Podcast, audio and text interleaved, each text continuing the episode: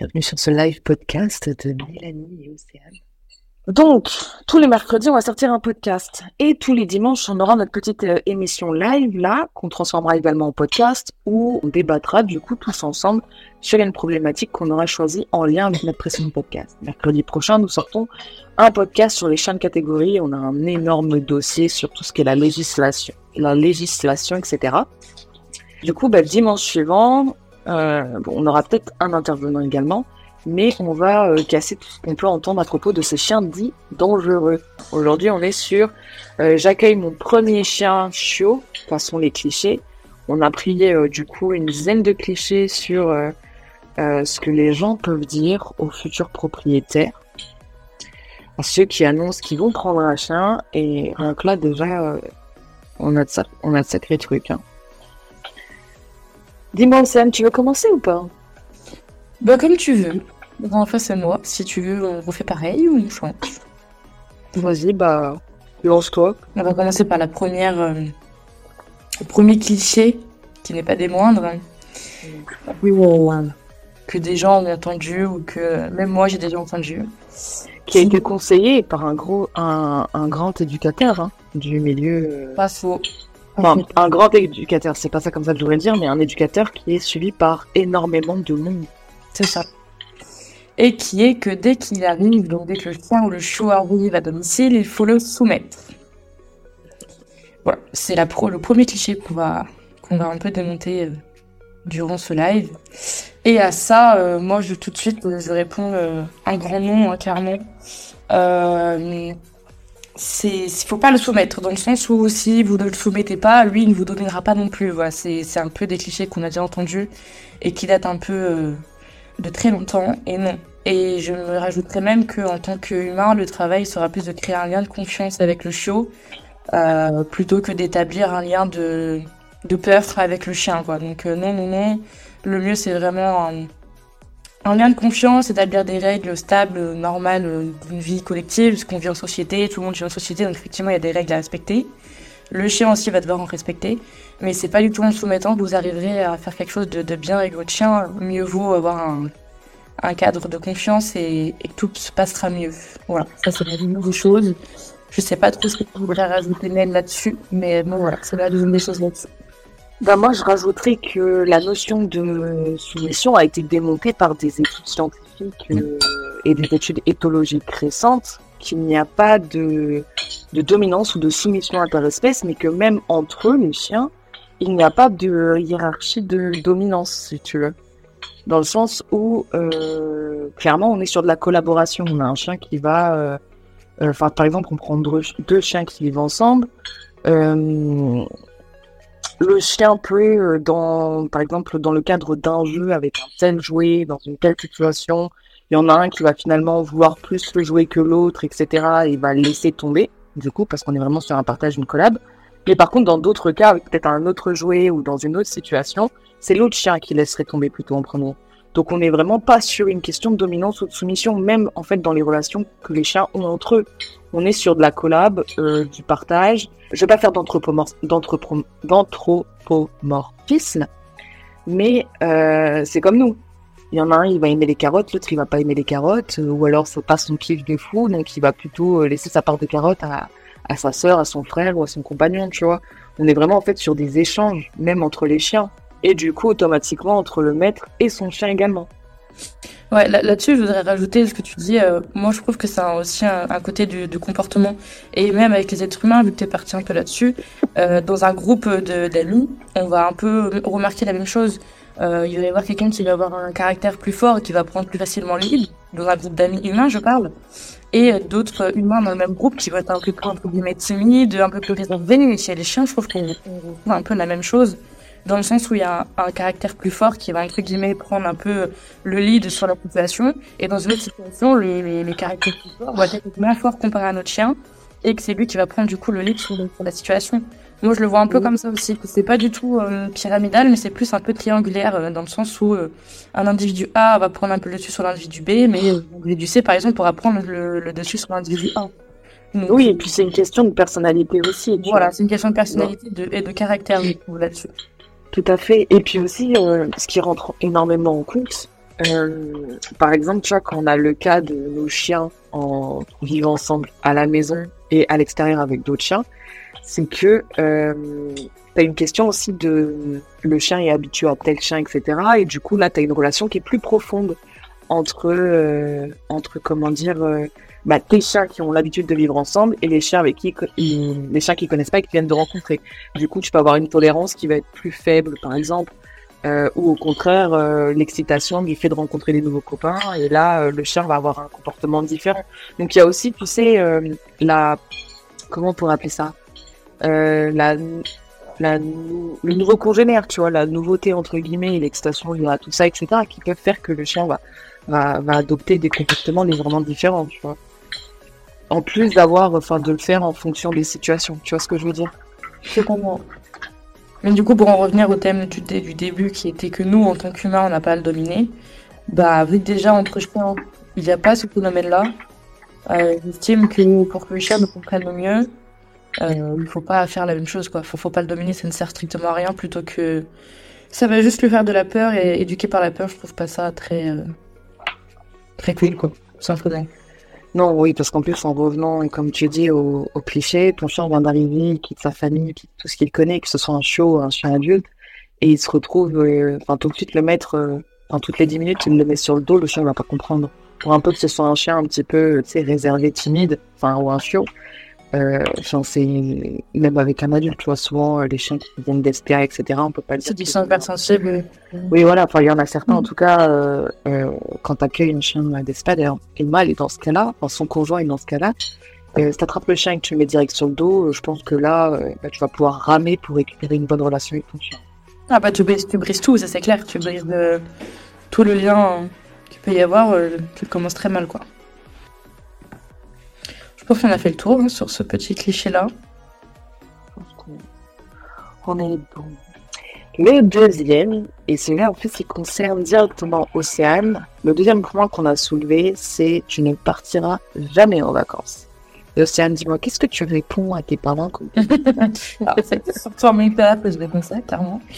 Euh, que je lui dis que non, euh, je partirai en vacances avec, euh, avec mon chien. Il m'a du coup répondu que je ne viendrai pas chez lui en vacances. Euh, non, en vrai, euh, un peu là, je vais partir en vacances avec son chien. Euh, et je trouve que beaucoup plus de, de sites internet, de, de locations, de, de- de- d'hôtels acceptent de plus en plus les chiens. On peut même retrouver sur internet des sites qui carrément répertorient tous les, les campings, les hôtels qui acceptent les chiens de nos jours. Donc c'est plus simple déjà de partir en vacances. On, a, on est moins embêté pour chercher un endroit. Et, euh, et d'autant plus que partir en vacances, bah tu passes plus de temps avec ton chien que ce que tu as l'habitude de faire dans la vie de tous les jours parce que tu travailles puis tout ça. Et en général, on retrouve un comportement du chien euh, qui change parce que on est plus calme, parce qu'on a plus le temps de travailler une problématique qu'on n'avait peut-être pas forcément le temps de travailler dans la vie de tous les jours. Donc euh, je trouve que aller en vacances avec son chien, bah, je trouve que c'est un bol d'air frais pour tout le monde, que ce soit pour le chien ou même pour les humains. On est beaucoup plus calme, on est moins stressé par le travail.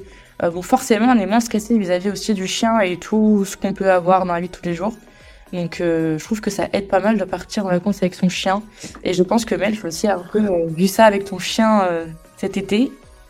Donc, euh, donc non, ça fait, euh, ça fait un bol d'air frais pour tout le monde.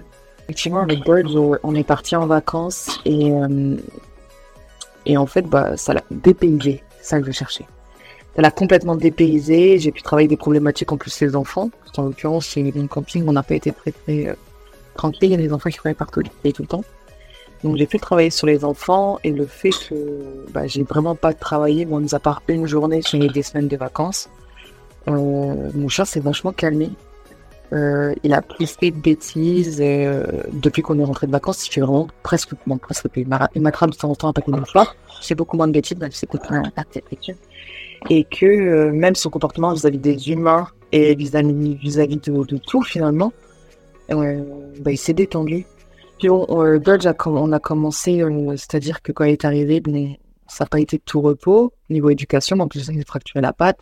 Et je trouve que ça a vraiment ça a réalisé une grosse coupure en fait dans le, le dépaysement, tu vois, même dans notre relation entre lui et moi et, et comment dire euh, et la façon dont il aborde son environnement, ça a tout changé. À côté de ça, évidemment, quand tu pars en vacances avec un chat, t'es limité. Il y a des endroits où euh, tu peux pas, y a- enfin, tu peux pas, euh, t'as des appartements, par exemple, tu prends des locs, etc., où ils acceptent pas les chiens, t'as des chiens de catégorie, par exemple, c'est pas accepté, etc. Mais comme tu dis, aujourd'hui, on trouve pas mal de sites internet qui mettent en avant, en fait, euh, les logements dog-friendly, avec aussi euh, tout ce que tu peux faire par rapport à, enfin, sur les lieux que tu choisis, tout ce qui est possible de faire avec son chien, toutes les activités possibles, etc. Et je pense qu'aujourd'hui, ben, non, tu peux partir en vacances, c'est juste que t'as pas forcément exactement les mêmes vacances que, que tout le monde, quoi. Bon, t'as- évidemment, le chien est quand même un petit peu une contrainte, mais euh, pour des gens comme nous qui aiment, qui aiment leur chien, au final, ça change que très peu de choses, quoi. C'est ça. Et puis, attends, par contre, il y a quand même un truc, c'est les pensions aussi. Oui. Imaginons, euh, t'as as une urgence, t'as un truc, tu te fais hospitaliser, etc. Je trouve que c'est quand même bien d'habituer son chien, euh, quand tu le peux, au, au moins d'avoir quelqu'un euh, qui peut te le garder, tu vois. T'es une solution de garde.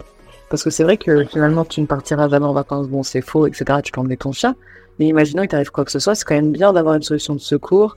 Et aujourd'hui, bah, t'as beaucoup de pensions, t'as quand même beaucoup de pensions, même s'il en manque un peu, pas mal de pet sitters, etc. Ou alors simplement euh, des gens de la famille qui peuvent te le garder. C'est quand même important. Après, à vous de bien choisir aussi votre pension et votre pet sitter, euh, de faire attention quand même, euh, de, de bien sélectionner les professionnels dans, dans ce milieu-là et des gens qui sont professionnels effectivement. Tout à fait. Tout à fait. Ils sont compétents, ils sont bien notés. Et qu'on fait des formations qui sont déclarées, etc. À fait. Exactement. Je pense qu'on va passer au, au point suivant. Peut-être laisser prendre la parole et je vais m'occuper de mon chat. Le point suivant, qui est qu'il ne faut pas utiliser la friandise pour éduquer.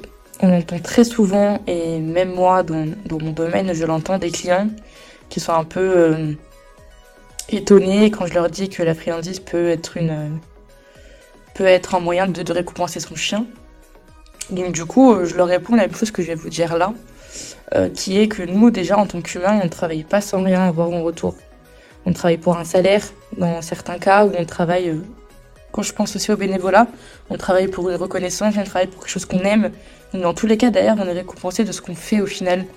Euh, je pense que personne ne travaillera vraiment sans rien et sur quelque chose qu'il n'aime pas. Donc, donc nous, on, déjà en tant qu'être humain, on, est récompensé de ce qu'on fait. Donc pourquoi le chien ne le serait pas? Et étant donné que le chien est un opportuniste, je trouve que qu'il sera plus à même de faire quelque chose si derrière il a une bonne motivation. Euh, par contre, la motivation passe par la mais peut aussi passer par le jeu, par la caresse, par quelque chose qu'il aime dans tous les cas. Ça ne peut, et ça peut être la mais ça peut être aussi plein plein de choses. Et c'est ce qu'on appelle le renforcement positif. On ajoute quelque chose de sympa pour voir le comportement se répéter. Donc, euh, donc non, je trouve que la friandise est un, bon outil pour éduquer, tout comme la caresse, tout comme le jeu, tout comme, euh, tout comme la parole, la voix. Il faut juste trouver le, bon outil pour son chien. Chaque chien n'aime pas la friandise. J'en ai déjà en cours. J'en ai en cours qui n'aiment pas la friandise. Et comme j'en ai en cours qui n'aiment pas les caresses. Donc, il faut juste savoir repérer ce qu'aime son chien euh, pour que ce soit plus sympa pour lui et pour voir les comportements se répéter. Donc, euh, c'est ce que je, je dirais par rapport à ça. Et c'est ce que je dis à mes clients à chaque fois. Donc, euh, quand ils ont un peu une réticence face aux friandises, ouais. Mais surtout que si t'as un truc qui marche, euh, pourquoi pas, enfin pourquoi, ouais. Pourquoi ne pas l'utiliser, tu vois? C'est ça. Moi, je suis entièrement d'accord avec toi. D'autant plus que, effectivement, on connaît tous la fameuse phrase si tu n'as pas de friandise un jour quand tu vas en forêt, ton chien ne t'écoutera pas. Euh, à cette phrase-là, déjà, dans un premier temps, moi je dis qu'il faut pas que le chien y voit s'il serait repensé. Si on éduque avec le jouet et qu'on a le jouet dans la main, comme on appelle, il va voir le jouet. Tout comme si on a une friandise dans la main, il va voir la friandise. Et c'est à ce moment-là que oui, cette phrase-là fonctionnera. Le jour où tu n'auras pas dans la main, il ne reviendra pas. Il faut habituer dès tout petit à ne pas montrer ce que vous avez dans les mains et à ne pas montrer euh, s'il sera récompensé ou pas. Et jongler, jongler entre friandises. Au début, moi je conseille beaucoup euh, d'aller sur quelque chose qu'il aime très très fort pour pouvoir se renforcer le comportement. Mais une fois que le comportement il est acquis, il faut jongler, friandises, caresses, voix, tout ce qu'il aime pour dire qu'à la fin, bah, vous pouvez jongler, il sera pas déçu au final parce que bah, dans tous les cas, il sera récompensé de ce qu'il aime. Donc, euh, en jonglant, on a la finalité de ne plus avoir de friandises si vous ne voulez plus, euh, si vous ne voulez plus en avoir, quoi. À l'odeur, il le saura. Et, euh, oui. oui, il peut le savoir effectivement à l'odeur. Euh, maintenant, je suis pas tout à fait d'accord avec le fait euh, euh, qui, enfin, en gros, qu'il faut pas qu'il voit que tu la friandise, parce qu'au départ, faut que tu aies quand même une motivation. Ah, mais au Je départ. te dis, euh, tu vas travailler, et tu sais pas si tu auras un salaire ou pas. Oui, T'es pas sûr d'aller travailler. c'est pourquoi dans les Mais- débuts, on peut accepter le leurre, effectivement. Le leurre, on peut l'accepter dans les débuts. Mais le leurre, moi, je le fais très clairement. Aller, ça dépend l'ordre. Si l'ordre est très compliqué à prendre, je le fais euh, 5, 6, 7. C'est le chien. Si le chien est, est, est réceptif ou pas. Oui, voilà. C'est ça. C'est la Et, réceptivité euh, du chien qui va faire que tu adaptes. C'est ça, exactement. Euh, jusqu'à ce que tu aies créé une habitude finalement et une relation Ouais. entre euh, entre ton chien et toi qui te permet d'accéder et d'augmenter enfin d'augmenter la difficulté et du coup d'accéder à d'autres niveaux de euh, d'éducation tu vois C'est ça. mais mais tant que t'as pas de enfin tu sais que t'as pas trouvé tout ce qui enfin à la base quand tu tu, tu veux éduquer ton chien tu trouves déjà le premier truc qui marche. Et après plus vous vous évoluez ensemble plus t'apprends à le connaître tu vois les autres trucs qui marchent dans quelles circonstances établir une hiérarchie des euh, des récompenses. Et euh, et puis après euh, bah du coup consolider ta relation avec lui etc pour pouvoir avoir des récompenses à la voix peut-être des caresses s'il aime ou pas et, et après effectivement changer euh, ces, ces différentes euh, récompenses pour que ton chien t'écoute en toutes circonstances et tout, tout lieu. Et voilà, c'est ça. Mais évidemment, c'est un travail de fond. Hein. C'est un travail qui va prendre, euh, qui peut prendre des années. hein. Ça dépend le type de chien, ça dépend de la personnalité du chien, ça dépend le temps que toi tu passes à faire tes exos. Euh, Il y a aussi une chose qui est hyper importante, c'est est-ce que ton chien a très bien, a, il a très bien compris, très bien cerné tes attentes, ce que tu lui demandais? Parce que si il y, y a une erreur, c'est qu'on veut aller trop vite et on se rend compte, on s'en rend pas compte. Euh, on dit oui, le chien il écoute pas, mais il écoute pas parce qu'il n'a pas compris ce que tu lui demandais. Ça aussi, tu vois, c'est très important. C'est euh, Mais tu rejoins sur le fait que la friandise, euh, si elle marche, utilise-la. Et après, plus tard, apprends à, à connaître ton chien et, et à trouver d'autres trucs qui marchent pour pouvoir switcher et, et ne pas rendre ton chien accro à, à la friandise. Qu'effectivement, il le saura si t'en as ou pas. S'il y a que ça qui marche avec lui, moi, je pense que des fois, il va te dire ouais, bonbon, quoi. Tu peux toujours parler, je t'écoute pas, t'as pas de bonbon, donc euh, c'est mort.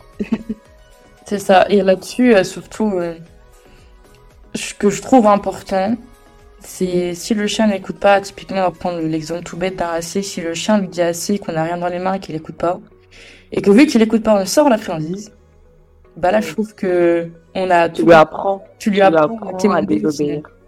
Non, moi j'appelle ça à désobéir, tu vois. À être plus têtu que toi et à. T'es têtu, ouais. Moi, j'appelle ça Ouais. quémander aussi. Genre, euh, je sais que tu l'as, j'attends que tu la sortes. Et Ouais, moi, tu vois, quémander, c'est plus. euh, je veux quelque chose, euh, je viens de te le demander, tu vois.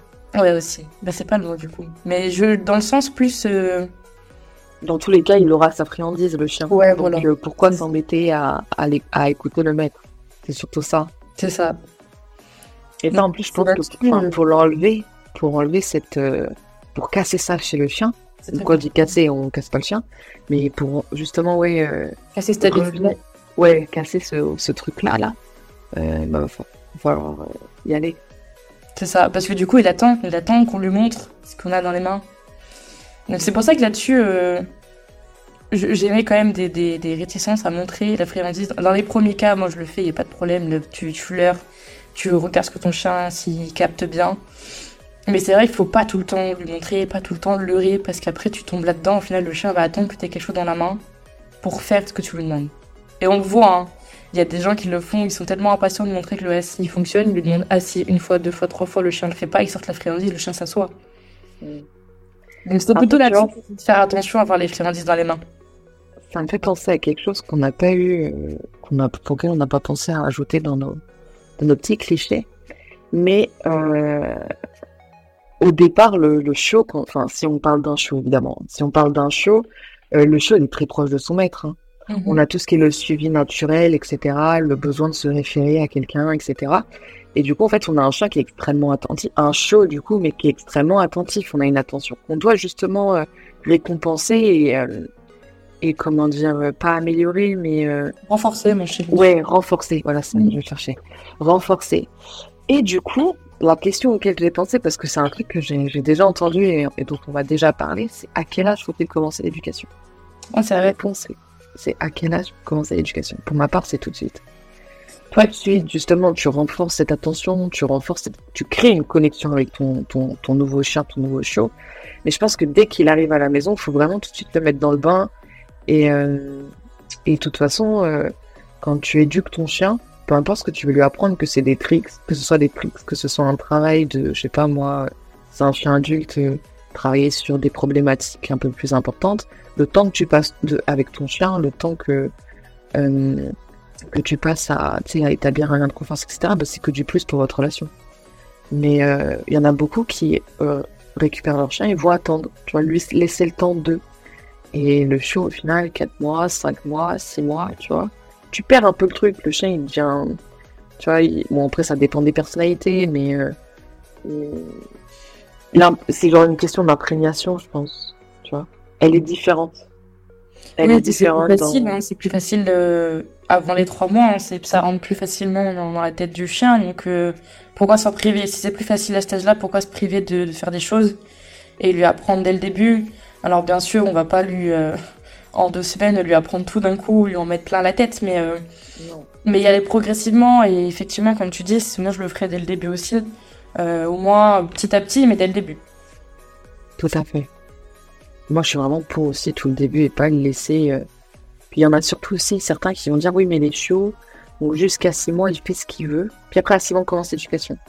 Ah bah là, Mais en fait, non, parce que le chien, il va être là. Mais attends, mais avant, j'avais le droit de faire ça, je pouvais faire ça, on m'embêtait pas, ceci, cela. Et là, d'un coup, tout change.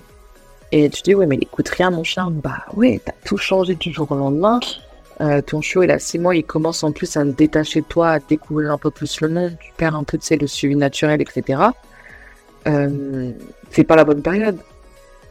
Et puis même, c'est, enfin, c'est pas que c'est trop tard parce qu'on peut éduquer un chien à tout âge, mais c'est se mettre soi-même des bâtons dans les roues, tu vois. C'est ça. Surtout que c'est à cet âge-là qu'il faut continuer l'éducation de base qu'on avait déjà commencé avec le chien et, et pas lâcher.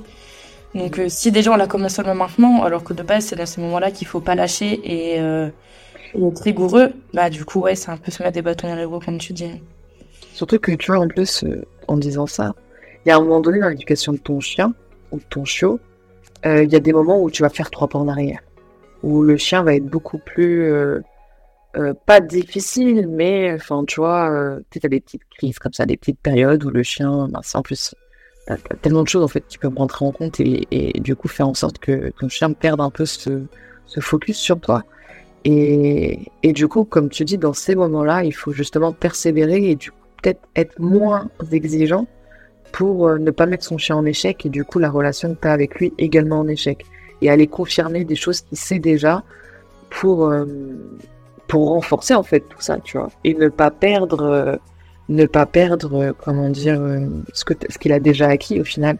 Parce que donc c'est pareil, il faut pas, faut pas laisser tomber, jamais. Quand tu vois que ton chien est dans des périodes où c'est un peu plus compliqué pour lui de répondre à tes demandes, malgré tout ce que tu peux mettre en place, bah, vaut mieux se, se, comment on pourrait dire, et je trouve pas mes mots ce soir, se tourner vers des choses où t'es certain, t'es certain. J'ai eu une période moi avec Dodge où le rappel, le rappel c'était un petit peu compliqué. Bah, qu'est-ce que j'ai fait? Bah, je me suis pas mise en échec. J'ai gardé pendant un temps mon chien en longe. Et, euh, et du coup, j'ai travaillé sur autre chose euh, plutôt que euh, le rappel, la liberté, etc. Tu vois, il y a des fois, il y a des périodes comme ça où il faut confirmer ce que les, les vrais acquis, les vrais, les vrais acquis, quoi. Et puis après, tu verras quand ton chien aura évolué. Enfin, c'est comme nous, tu vois, on a nos périodes. On a nos moments où on est un peu plus détendu. Il y a des fois, on se lève du mauvais pied. Bah, les chiens, c'est pareil. Il y a des jours où ton chien il fera des, progrès de fou, et puis il y a des jours où tu vois bien que tu n'avanceras pas et ce sera un peu plus compliqué. Mais faut pas, faut pas lâcher, faut rien lâcher, et puis il faut, faut confirmer euh, les acquis, tu vois. Tu vois qu'il n'est pas prêt à apprendre de nouvelles choses ou aller plus loin dans ses progrès, bah tu restes sur, tu reviens sur des choses de base pour être sûr de ne pas perdre le truc avec ton chien, pour garder euh, euh, cette éducation-là et, et, te- et ne pas te mettre en échec au final. Ouais, je pense totalement pareil que toi là-dessus. Et ben on va attaquer l'autre cliché. Pour faire un PVV, il faut une cage pour l'éduquer. Il faut une cage pour éduquer son chiot. Et d'ailleurs, en plus, c'est un cas que tu as eu hein, récemment, toi, Océane. C'est ça. C'est ce qu'on m'a, c'est ce qu'on m'a dit. euh, une future cliente qui m'a dit ça. Bah, c'est pour les nuits, hein, clairement. Donc effectivement, c'est pour euh, pour utiliser la cage pendant la nuit. Et à ça, euh, alors pour l'éduquer, Pour l'éduquer, moi je dis non. Par contre, pour l'habituer à aller au vétérinaire, à aller en, voyage ou quoi, il faut l'habituer à la cage pour que les chiens soient pas surpris le jour où on est obligé de le mettre dedans. Mais pour l'éduquer, je dis non. Par contre, pour lui... Oh, c'est trop. On a la petite, la petite aparté de Drogo. Désolé. L'océan. T'inquiète, une fois, moi c'est Dodge, toi Drogo. Ça va être un, un podcast bien mouvementé, c'est bien. C'est ça. Mais du coup, je dis que pour l'éduquer, non, il y a, pour moi, il n'y a pas du tout besoin de ça.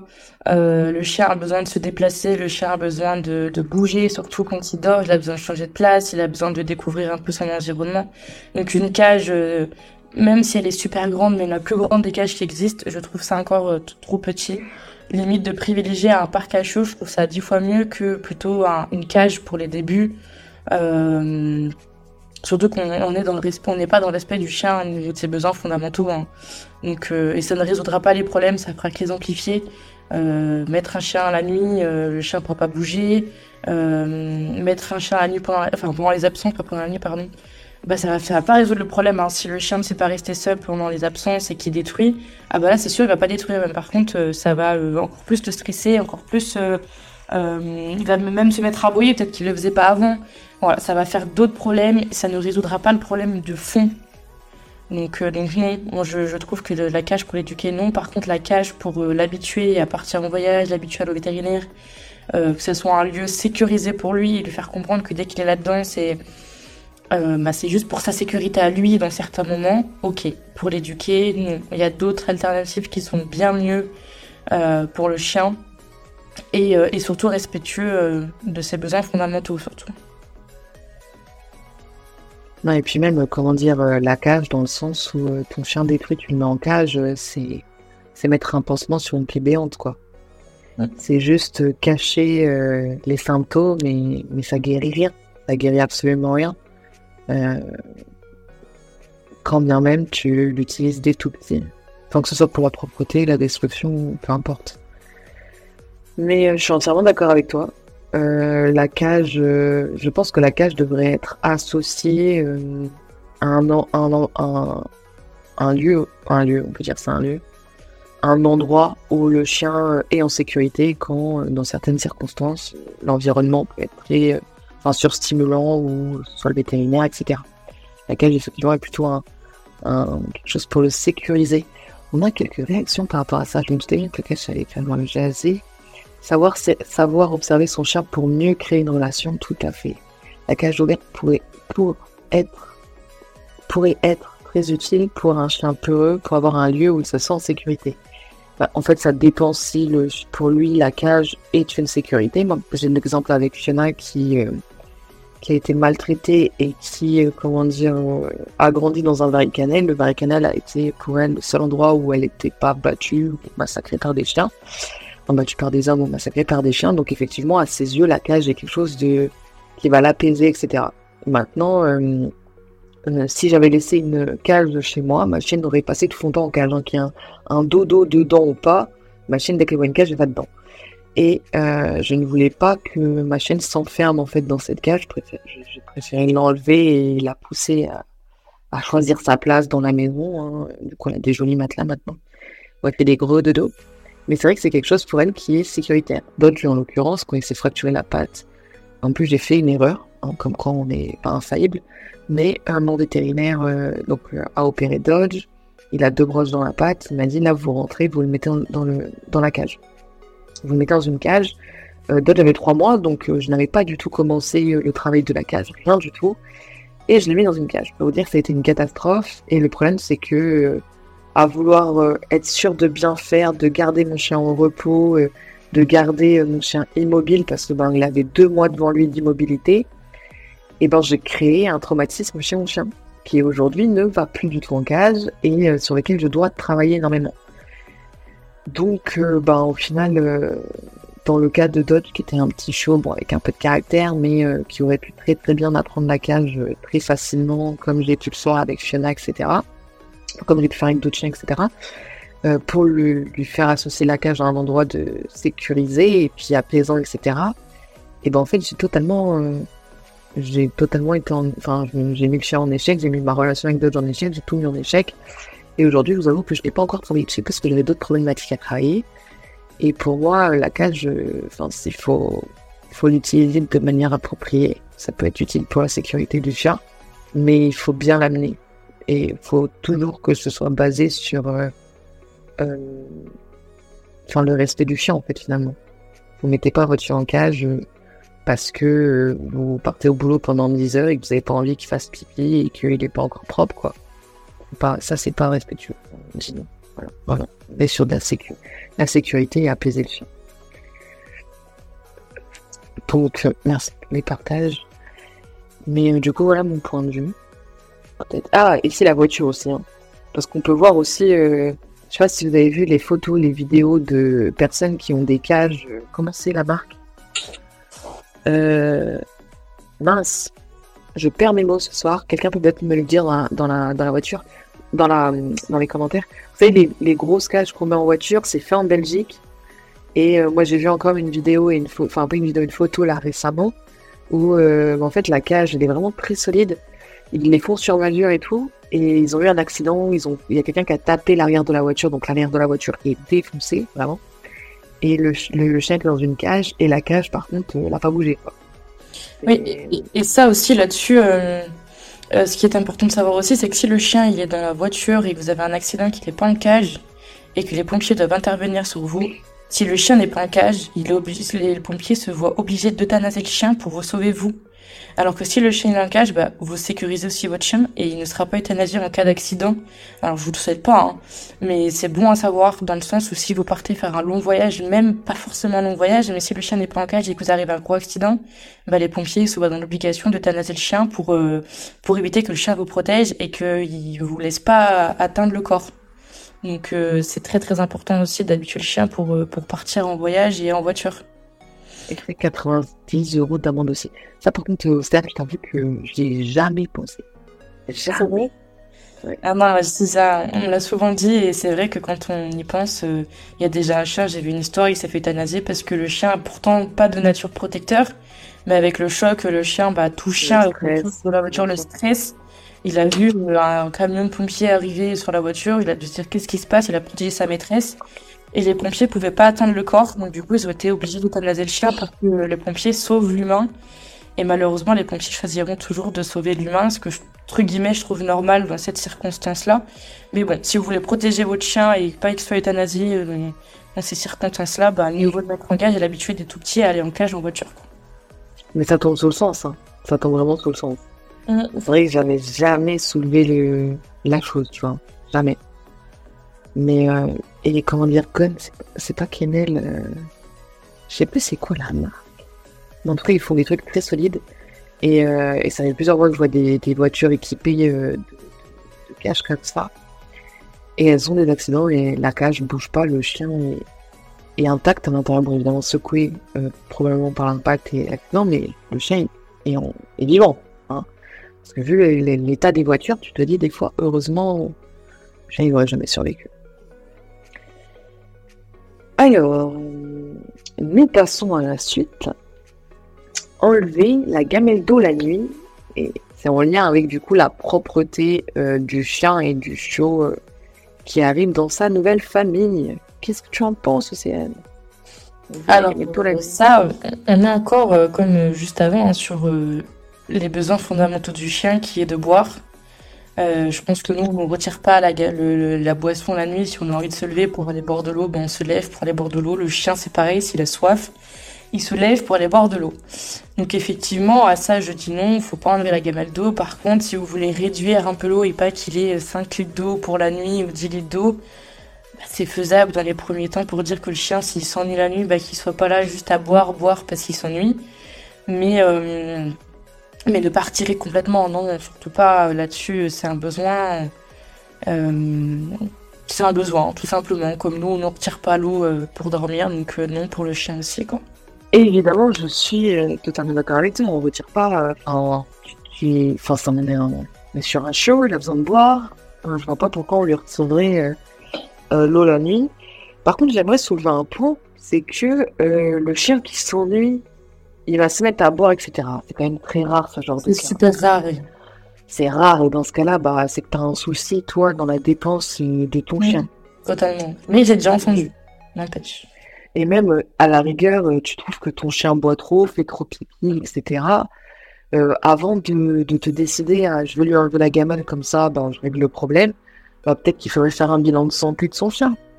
Parce que c'est pareil. on pense très peu à, à, comment dire, à faire des bilans de santé à son chiot ou à son chat quand il arrive, quand il arrive chez vous. Sauf que le jour où il y a un pépin, en fait, t'as pas de comparaison. Parce qu'évidemment, on est tous différents. Les chiens n'ont pas tous les mêmes taux de machin, de ceci, de cela. Et je parle trop vite parce que machine s'est merveillée. Mais euh, c'est vrai que moi, j'en suis rendu compte quand je Dodge s'est fait, euh, s'est fracturé la pote à 3-4 mois c'est que euh, du coup en fait on n'avait rien pour comparer en amont si ces analyses elles étaient bonnes. Enfin s'il y avait effectivement même une légère fluctuation entre euh, bah, la prise de sang de maintenant et celle d'avant quand il arrive à la maison. Du coup quand votre chien arrive chez vous, donc normalement il est pucé, vacciné, euh, identifié. Identifié puis c'est la même chose. Mais vous avez le rappel de vaccin à faire et ça coûte 60 euros de faire un bilan, de sang, un bilan sanguin. Faites prélever votre chien, votre chiot faites un petit bilan et vous avez un, un point de comparaison. Votre chiot est en bonne santé, etc. Et puis, soit vous découvrez quelque chose ou, euh, ou peu importe. Mais, euh, mais oui, comme c'est dit dans les commentaires, ça peut être lié à du diabète, ça peut être lié euh, au rein, ça peut être lié au foie aussi. Et ça peut être lié à plein plein de choses. Donc, conseil 1, on fait un petit bilan sanguin quand votre chien, votre chiot, votre chien arrive à la maison pour savoir où est-ce qu'il en est. Et si jamais il boit trop, qu'il fait trop pipi, que ceci, que cela, ben on fait un petit bilan. Et puis après, si euh, tout va bien, ben on se demande pourquoi il fait ça. Bon, ben il s'ennuie. Ben, peut-être qu'il faut le stimuler un peu plus et développer les activités qu'on fait avec son chien. Et puis après, petit à petit. Et puis après, on prend en compte aussi que physiologiquement, le chien n'est pas capable de se retenir jusqu'à ses six mois. Et même des chiens vont au-delà. Euh, je pense que euh, une fois qu'on a éliminé les problèmes de santé, euh, qu'on a fait en sorte que son chien se dépense beaucoup, bah, s'il y a encore des petits pipis, on va rester souple jusqu'à ses 8 mois, allez, un an. C'est quand même certaines races euh, qui, sont un peu plus lentes, un peu plus longues à devenir propres. Mais on ne s'inquiète pas et encore moins on supprime l'eau. On en met peut-être un peu moins, comme tu dis.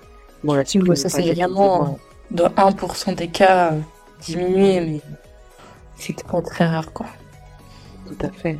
Mais il faut toujours laisser euh, de l'eau euh, en, quantité suffisante. Exactement. Et de l'eau fraîche aussi, enfin pas de l'eau fraîche, mais de l'eau qui qu'on change régulièrement aussi. Oui, oui, oui, bien sûr. de l'eau qu'on change régulièrement. Tu dis ça, mais euh, il y a un truc qui me fait tilt là.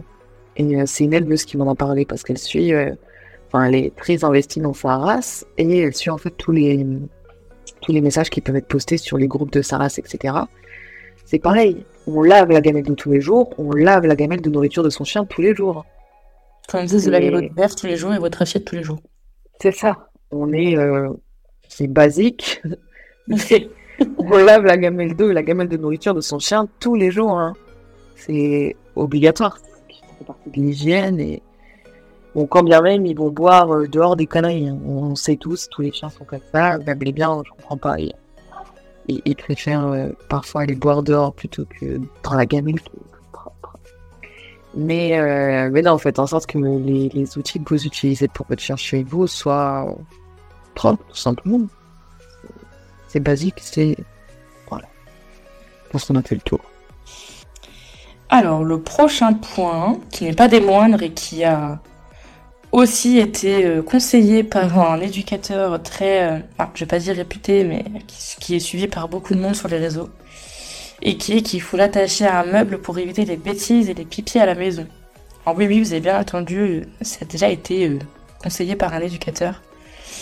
Et là-dessus, bah alors non, non, surtout pas, on est quand même sur le reste, hein, sur des fondamentaux du chien, le chien a besoin de bouger, a besoin de d'observer, d'apprendre surtout. Si vous faites ça, le chien bah, n'apprendra rien. Et très honnêtement, euh, bah, ça ne va pas créer de lien de confiance avec vous. Et si je ne vois pas l'intérêt de faire ça, euh, si vous décidez d'avoir un chien, euh, si c'est pour l'attacher à un radiateur jusqu'à temps qu'il grandisse et qu'il ne soit propre et qu'il fasse plus de bêtises, bah clairement, à part vous dire ne prenez pas de chien et ne prenez pas de chien. Voilà, je, je, je vois pas là, je, je vois pas trop ce que je peux dire de plus à part ne prenez pas de chien et ne faites pas ça si vous voulez créer un bon lien. Ne suivez surtout pas ces, ces recommandations. Euh, créez un lien plutôt de confiance. Apprenez-lui à devenir propre. Apprenez-lui à se dépenser de la bonne manière et à pas se dépenser en faisant des bêtises. Voilà, il y a tellement de choses à faire plutôt que ça. Même il y a, y a, y a des choses à faire. Quoi. Je je rajouterai pas plus que non et que ça n'apprendra absolument rien à votre chien. Je suis entièrement d'accord avec toi. Quand même, vous imaginez la situation anxiogène, vous êtes, euh, je sais pas, euh, on va dire encore, euh, bon, c'est pas de l'anthropomorphisme, mais euh, regardez-vous, vous, à 2-3 ans, on vous attache, on vous attache un meuble pour éviter que vous fassiez des bêtises où, euh, euh, je sais pas, non, vous fassiez dessus, et encore, enfin, tout ça, mais parents, ils le font. Vais faire, mais, mais, euh, mais non, on fait pas ça, évidemment, surtout que ça va créer un, traumatisme chez le chien qui sera, qui énorme, hein, c'est, c'est impossible d'avoir recours à ce genre de méthode pour régler des problèmes euh, aussi euh, banals que la propreté ou, la destruction chez le chiot. Parce qu'on parle de destruction, mais le chiot, il est là, il est petit, il veut jouer, il est curieux, il a demandé de faire ses dents. Donc on n'est pas sur de la destruction, on n'est pas sur de la vengeance ou sur je ne sais quoi qu'on pourrait...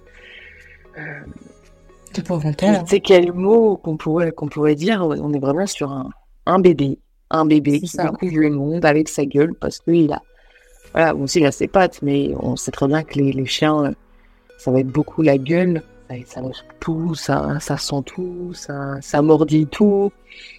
Donc non, non, surtout on l'attache pas un meuble, quoi. Faut- non, fais pas ça. On l'attache à rien du tout, on l'enferme pas, on le, non, non, non. C'est ça. Et comme dit dans les commentaires, c'est de la maltraitance. Clairement, je n'ai pas dit le mot, Ah oui. Ah oui, c'est de la maltraitance. Non, pas dire mieux euh, comme mot. euh. Tout à fait. Et de la maltraitance. On l'affirme haut et fort. Mhm. Le point suivant, c'est pas mal aussi. Hein. Euh, mettre le nez du chien dans le pipi quand il fait ses besoins dans la maison ou dans le ça dépend. Mais, euh, Qui souvent Ouais, je- essayé encore. Hein. ouais, ouais, ça c'est une vieille méthode. Hein. C'est une vieille méthode. euh, euh, D'ailleurs, je sais même pas d'où ça sort. Je sais pas d'où ça sort, mais en tout cas, ça ne sert à rien, hein, clairement. Ça ne lui apprend rien, le chien n'est pas... euh, Si, ça lui apprend quelque chose. Ah Ça lui oui, apprend quelque oui. chose, c'est que quand le propriétaire voit son pipi, voit son, voit son caca, bah, euh, il attrape euh, le chien et lui met le nez dedans. Tu vois, qui est, c'est, un acte qui est quand même euh, très dérangeant pour le chien. Euh, le chien ne va pas faire pipi dans ses affaires. hein. Le chien va faire pipi à un endroit où c'est bien loin de- du lieu où il dort, etc. Le chien n'a pas du tout envie de, de se rouler dedans, etc. Vous l'attrapez, vous lui mettez le nez dedans. Je peux dire que le stress, l'angoisse, le traumatisme qui va en sortir, le chien va pas l'oublier. Et il va se dire quoi? Il va se dire mon propriétaire, quand il rentre, il m'attrape, il le nez dedans. Euh, bah, je pense que la sensation elle n'est pas du tout bonne. Et là aussi on est sur de la, là aussi on est sur de la maltraitance à, à, à- Ouais. à mes yeux. Ça, ouais, ça, tout ce que ça lui apprend, ça lui apprend que le chien va être pris par le, le cou. En général, c'est par le cou qu'on le chope hein, au-dessus du cou. Ça lui apprend juste un, comment un comportement désagréable. Voilà ce que ça lui apprend. Par contre, ça ne lui apprendra jamais, parce que le chien n'est pas en capacité cognitive de faire le lien entre faire pipi par terre, on met le nez dedans, égal, je dois pas faire pipi par terre. Ça, ça c'est impossible. C'est c'est c'est pas c'est c'est pas dans la capacité du chien donc ça ne sert à rien sur l'apprentissage de la propreté. Et tout ce que ça apprendra bah c'est ça lui apprendra des mauvaises euh, des mauvaises choses de l'humain et ça pourrait même être compliqué avec la main enfin l'approche de la main vers le chiot. Bah, ça pourra peut-être lui apprendre des, des choses pas très pas très sympathiques et faire un lien pas très sympathique avec son propriétaire donc encore une fois ça va casser votre lien de confiance que vous voulez établir de base quoi Tout à fait. Et j'aimerais rebondir à nouveau sur un truc. Et aujourd'hui, je suis inspirée. hein, parce que je pense à plein de choses auxquelles je n'avais pas pensé cette semaine. Mais euh, c'est pareil, on porte pas son chiot par la peau du cou. On fait pas ça. C'est. Oui, mais la maman, elle fait pareil. Non, c'est faux. La majorité des chiens, quand ils prennent le chiot, ils le prennent en pleine gueule. Bon, ils s'aiment pas. Euh, ils le prennent en pleine gueule et ils le déplacent, etc. Bon, des fois, le il glisse un peu. La maman l'attrape un peu par la peau du cou. Mais votre chiot, il arrive, il a deux, il a deux mois, trois mois il commence à être costaud, la peau du cou elle est sensible, hein, euh, comme tout le reste du corps finalement. Le chiot commence à prendre, à prendre du poids. euh, soutenir son, son poids juste par une toute petite zone qui est la peau du cou, on fait pas ça. On ne pince pas la peau du cou, on fait pas, non, on fait des câlins à son chien. On l'attrape quand on le porte. Il y a des techniques d'ailleurs euh, qui sont bien, c'est-à-dire on met une main sous les pattes avant, on met une main sous le ventre et sous les pattes arrière et on porte son chiot comme ça.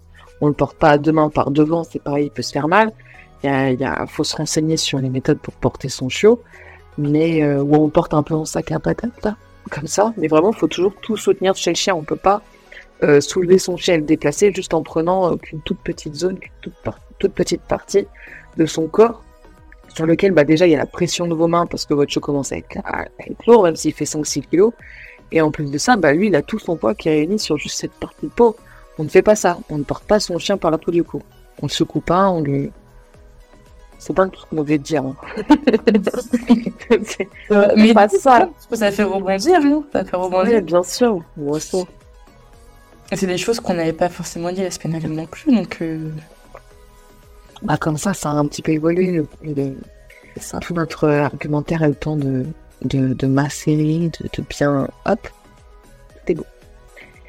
Mais oui, voilà, du coup, on met pas le de son chien dans le pipi, on ne se coupe pas par la peau du cou. Non, voilà. C'est basique, hein. Mais euh, ça vous aidera.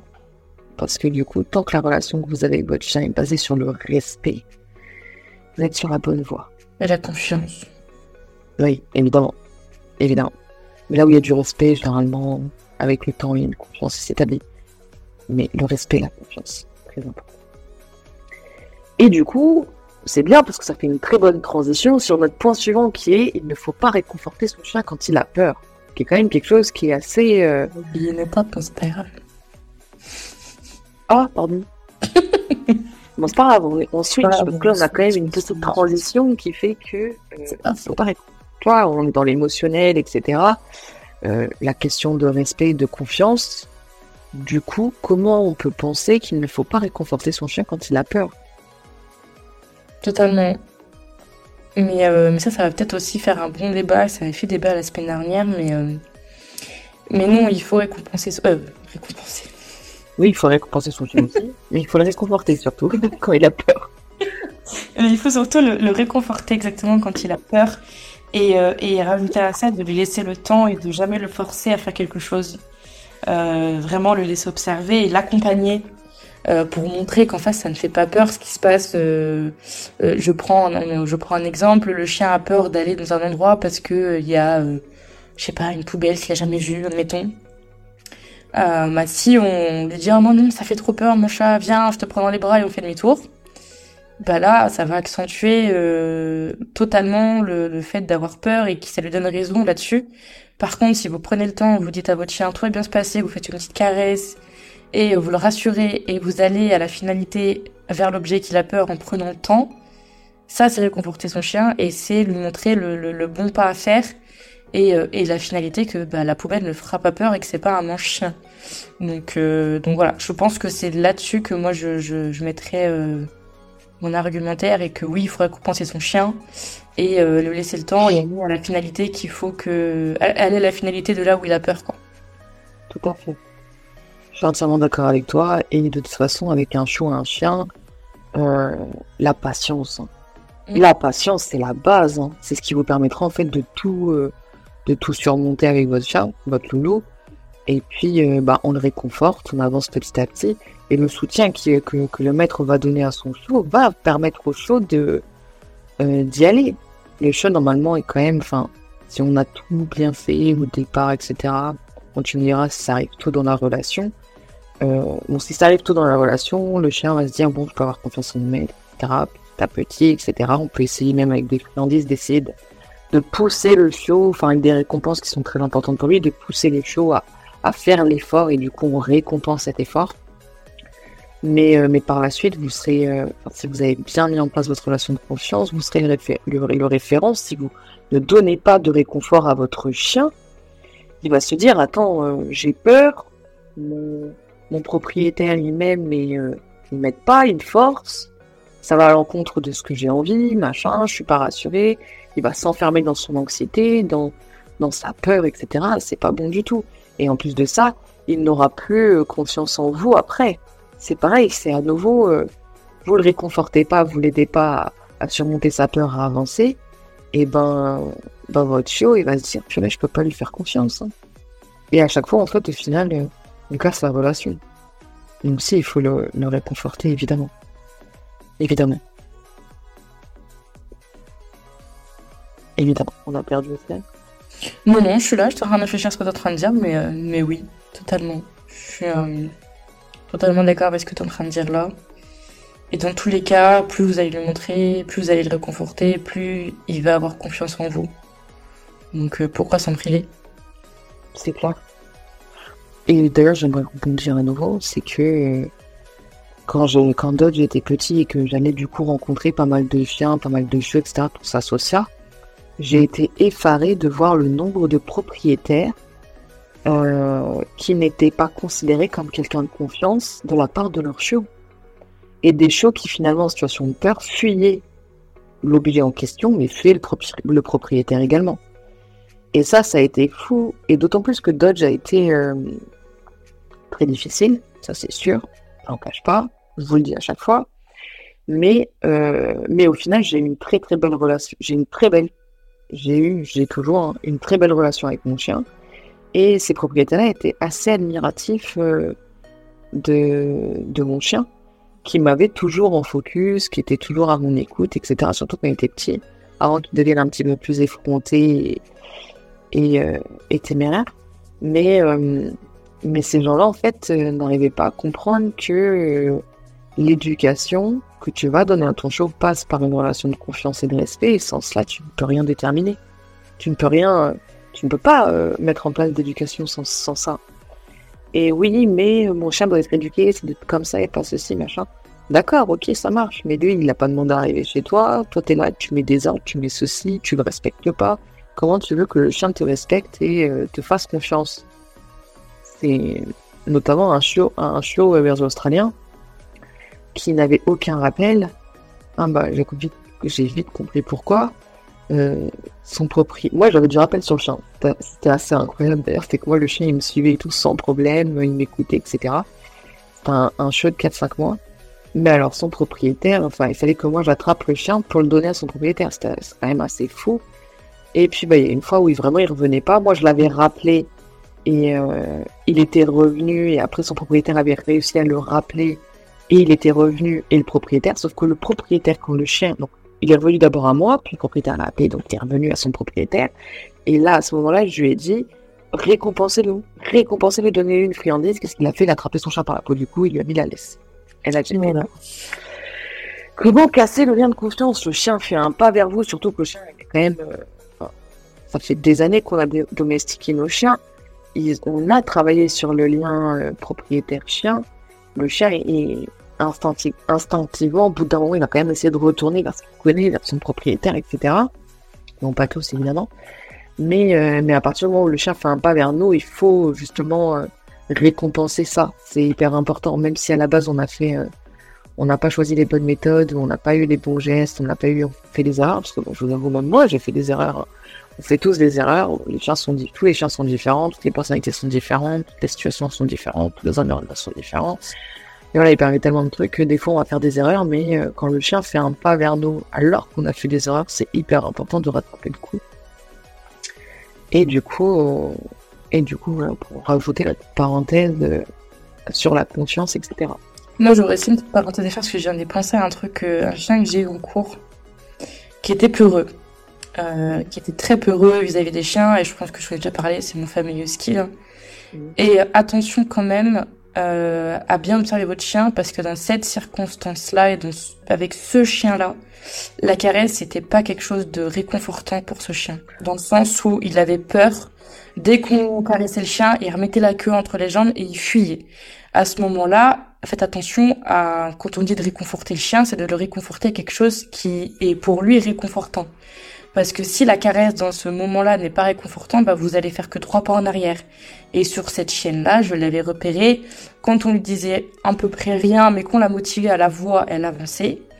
Par contre, dès qu'on commençait à aller vers elle et qu'on la réconfortait, elle faisait quatre pas en arrière.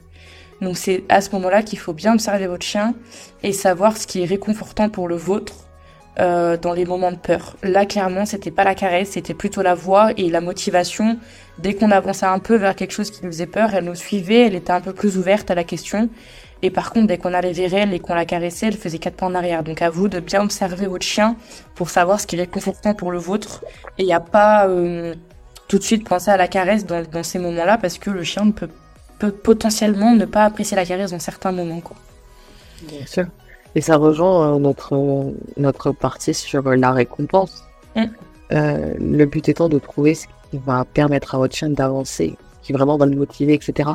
Et d'ailleurs, il y a un truc aussi que j'aimerais dire, c'est que les chiens sont très sensibles aux, aux voix aiguës. Les voix, euh, et d'ailleurs, ça me fait rire parce que justement, le propriétaire dont je vous parlais, euh, il ne voulait pas faire le mariole, euh, enfin, tu sais, de, le Allez mon guettito, c'est ce qu'on peut dire, euh, ce qu'on peut faire avec cette petite voix un peu gaga, qui va du coup, en fait, tout de suite, tout de suite, on répond de la majorité des chiots. Les chiots, ils sont là, ils sont hyper sensibles à ça, cette voix aiguë, cette voix un peu de, je sais même pas comment on peut la qualifier, de, de... Dans sais, ces... je Ouais, Ouais, voilà, moi je fais la, je la Google, tu vois. Ouais, voilà. je fais équipe, ça génial. tu niveau vois. enfantin, un peu enfantin, un peu tout ça. Et euh, il faut pas avoir honte, hein. Si ton chiot il réagit à ça, en plus euh, c'est c'est généralement le chiot il arrive d'un coup il est excité, il est content, machin, t'as un focus, bah, tu travailles avec ça. Ça peut être donc la voix comme on dit là, parce que tu c'est pareil, les gens qui font leur chien un autre cas, ils disent à leur chien oui, euh, ça c'est une vidéo qui avait tourné euh, pas mal, c'est euh, il faut être ferme avec son chien pour qu'il écoute. Genre t'es là, tu dis ah si. Mon chien te regarde, tu dis non non. Allez bébé, assis. Et là il fait oui maman. c'est sûr, les chiens sont extrêmement sensibles aux voix aiguës et, et à la petite voix que tu prends quand tu parles à ton chien. Tu, peux être ferme autant que tu veux, non. euh. Enfin voilà, après le chien il connaît son, il connaît l'ordre, il connaît le le tricks, peu importe le mot, tu vois. Euh, oui, il le fera, mais est-ce qu'il y a besoin d'être ferme? Non. Je peux même lui demander en chuchotant, ton chien, s'il est à ton écoute, t'as une bonne relation avec lui, il le fera. C'est ça. Donc on en revient un peu, euh, entre guillemets, à la même conclusion qui est d'observer son chien dans un premier temps pour savoir ce qu'il va le plus apprécier pour que, bah, pour que la confiance soit plus vite, euh, plus vite atteinte, quoi. Bien si sûr. vous appelez votre chien et que vous le caressez alors que le chien n'aime pas la caresse, bah, il reviendra pas à la finalité, quoi. C'est ça, tout à fait. Tout à fait. C'est, c'est exactement ça. Et puis bon, on n'oublie pas aussi que la confiance, elle se gagne, mais elle s'entretient. Totalement. Donc, euh, et elle se perd. Et elle se perd. Du coup, le petit paragraphe que j'ai sauté tout à l'heure, c'est lequel? Il ne faut pas dormir avec son chien. Ah non, ça c'est Voilà. C'est ton chien ne doit pas monter sur le lit ou le canapé. Bruno C'est ça, moi j'adore tous les soirs avec d'autres, je. Alors ça, ça c'est quelque chose qu'on entend très souvent. Et à ça, je réponds que, alors c'est au choix du propriétaire, dans le sens où euh, où faut l'interdire. Enfin, faut que ça soit la bonne la bonne raison d'interdire. Si vous voulez interdire votre chien de dormir avec vous ou de monter sur le canapé parce que vous trouvez que c'est sale à cause des poils, à cause de tout, ça s'entend. Et ça, c'est à votre choix, mais il faut l'inculquer au chien dès le début et que toute la famille s'y tienne. Euh, parce que si euh, papa dit oui, maman dit non, bah c'est compliqué pour le chien de bien de bien comprendre de, de ce qu'on attend de lui. Mais par contre, si vous voulez pas que votre chien monte sur le canapé, parce que pour vous il va devenir dominant, ça ce n'est pas la bonne raison pour moi, à mon à mon c'est pas la bonne raison pour moi. La bonne raison pour moi, c'est vraiment de se dire si c'est pas si c'est pas propre, si euh, vous ne voulez pas parce que vous avez tout simplement pas envie qu'il monte sur le canapé, mais si c'est parce que vous pensez qu'il va devenir dominant en montant sur le canapé, je dis que non. Il ne deviendra pas dominant, il va pas se dire chouette sur le canapé, du coup je domine la maison. Clairement pas. Mais par contre, si vous vous dites que c'est un peu sale, là, J'aimerais euh, revenir sur un point que tu as. Euh, si, si en gros, euh, effectivement, euh, maman dit oui, tu peux monter sur le, le canapé et papa dit non, tu peux pas monter sur le canapé. Le chien, qu'est-ce qu'il va comprendre? Bah, quand il y a papa, on monte pas sur le canapé, mais s'il est pas là et s'il y a maman, on monte sur le canapé. C'est-à-dire qu'en fait, votre chien, euh, même quand vous n'êtes pas là, même quand il y a personne à la maison, il va prendre le canapé. Tandis que euh, si tout le monde dit non au canapé, même quand vous n'êtes pas là, il y a de grandes chances qu'il respecte le fait que euh, le canapé, c'est non. Même si au départ, il faudra vraiment faire en sorte qu'il puisse pas y accéder euh, par lui-même. À la fin, le chien finira par, par l'accepter. Moi, je le vois chez mes grands-parents qui ont deux chiennes. Les chiennes ont grandi chez eux et elles n'ont pas le droit de monter en haut. Il n'y a pas de barrière dans les escaliers. Elles n'ont jamais mis un pied à l'étage. Elles ont toujours respecté. Et pareil, elles n'ont pas le droit de monter dans le canapé. Euh, ben, elles, peuvent être laissées en liberté dans la maison. Jamais elles monteront dans le canapé. Parce que du coup, ils ont réussi à instaurer cette, euh, euh, cette interdiction que le chien a tout à fait compris parce qu'ils sont restés cohérents en fait dans, dans leur éducation. À côté de ça, évidemment, il n'y a pas d'histoire de dominance et de soumission. Vous pouvez dormir autant que vous voulez avec votre canapé. Je dirais juste que... Euh, oui, dormir avec votre chien dans le canapé. vous pouvez dormir aussi avec votre canapé si vous voulez. Hein. Chacun fait ce qu'il veut. Hein. Mais euh, vous pouvez donc dormir avec votre chien dans le lit ou dans le canapé. La seule chose que je dirais, c'est que euh, lorsque vous, accueillez du monde chez vous, il est hyper important suivant le tempérament de votre chien, sa personnalité et du coup, euh, euh, ses possibles réactions, de bien gérer votre environnement quand, quand vous recevez du monde. C'est-à-dire que votre chien, bah, c'est son canapé, faut pas l'oublier. C'est son, c'est son canapé avant d'être, euh, enfin, par rapport aux invités, on va dire ça. Et du coup, euh, il pourrait potentiellement avoir des mau- mauvaises réactions, on va dire, si euh, s'il y a des invités qui viennent s'asseoir à, côté de lui. Du coup, par rapport à ça, euh, sera important de donc gérer correctement votre environnement dans les cas où vous avez du monde qui,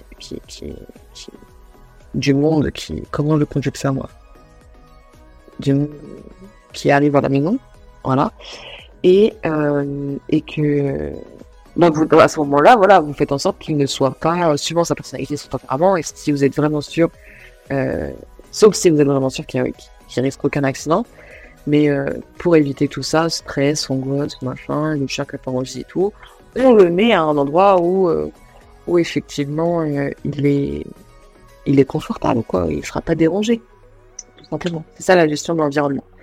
Et oui, bonsoir, je regarde les commentaires. Et qu'il accepte aussi de dormir sans. Oui, effectivement, c'est hyper important également d'apprendre à son chien à ne pas faire de d'anxiété de séparation. Et, euh, et normalement, bon, après, avec la- l'apprentissage de l'absence, etc., si on fait les choses correctement, vous pouvez écouter le podcast de mercredi dernier. Euh, il faut apprendre il faut, apprendre à son chien à supporter vos absences pour pas qu'il y ait d'anxiété de séparation et du coup, par la, même occasion, apprendre à, ce qu'il dorme sans vous également. Mais généralement, si tu travailles bien euh, l'apprentissage de l'absence, etc., le chien, du coup, euh, va, par défaut apprendre également à dormir sans vous. Le chien ne va pas rester 14 heures éveillé. Si en tout cas il est bien dans son environnement, dans son environnement, qu'il a bien appris la- le, principe de l'absence du propriétaire, il ne restera pas 15 heures à vous attendre assis derrière la porte. Et donc il ira se poser, dormir dans un panier et apprendra à dormir seul. Voilà. Grosso modo. Qu'est-ce que tu en penses, euh, Océ Bah, t'as dit tout, hein. T'as bien complété et, euh, du moment, oui, qu'il est habitué à faire les deux, euh, monter sur le canapé mais qu'il sait redescendre sur commande, je trouve qu'il n'y a pas de... Ouais, que ça pose pas de problème, quoi. Et ne vous inquiétez pas, il vous dominera pas. Ça, euh, Non, ça c'est certain. C'est ça. Et puis, euh, puis au final, si vous avez pas envie qu'il saisisse votre canapé, vous avez juste lui les pattes comme Océane. ouais, c'est ça. Bah, bien après, monter je sur le t'avoue canapé. que- Moi, je t'avoue que quand on sera deux dans la maison, le canapé est tellement petit qu'il ne pourra pas aller dedans, clairement.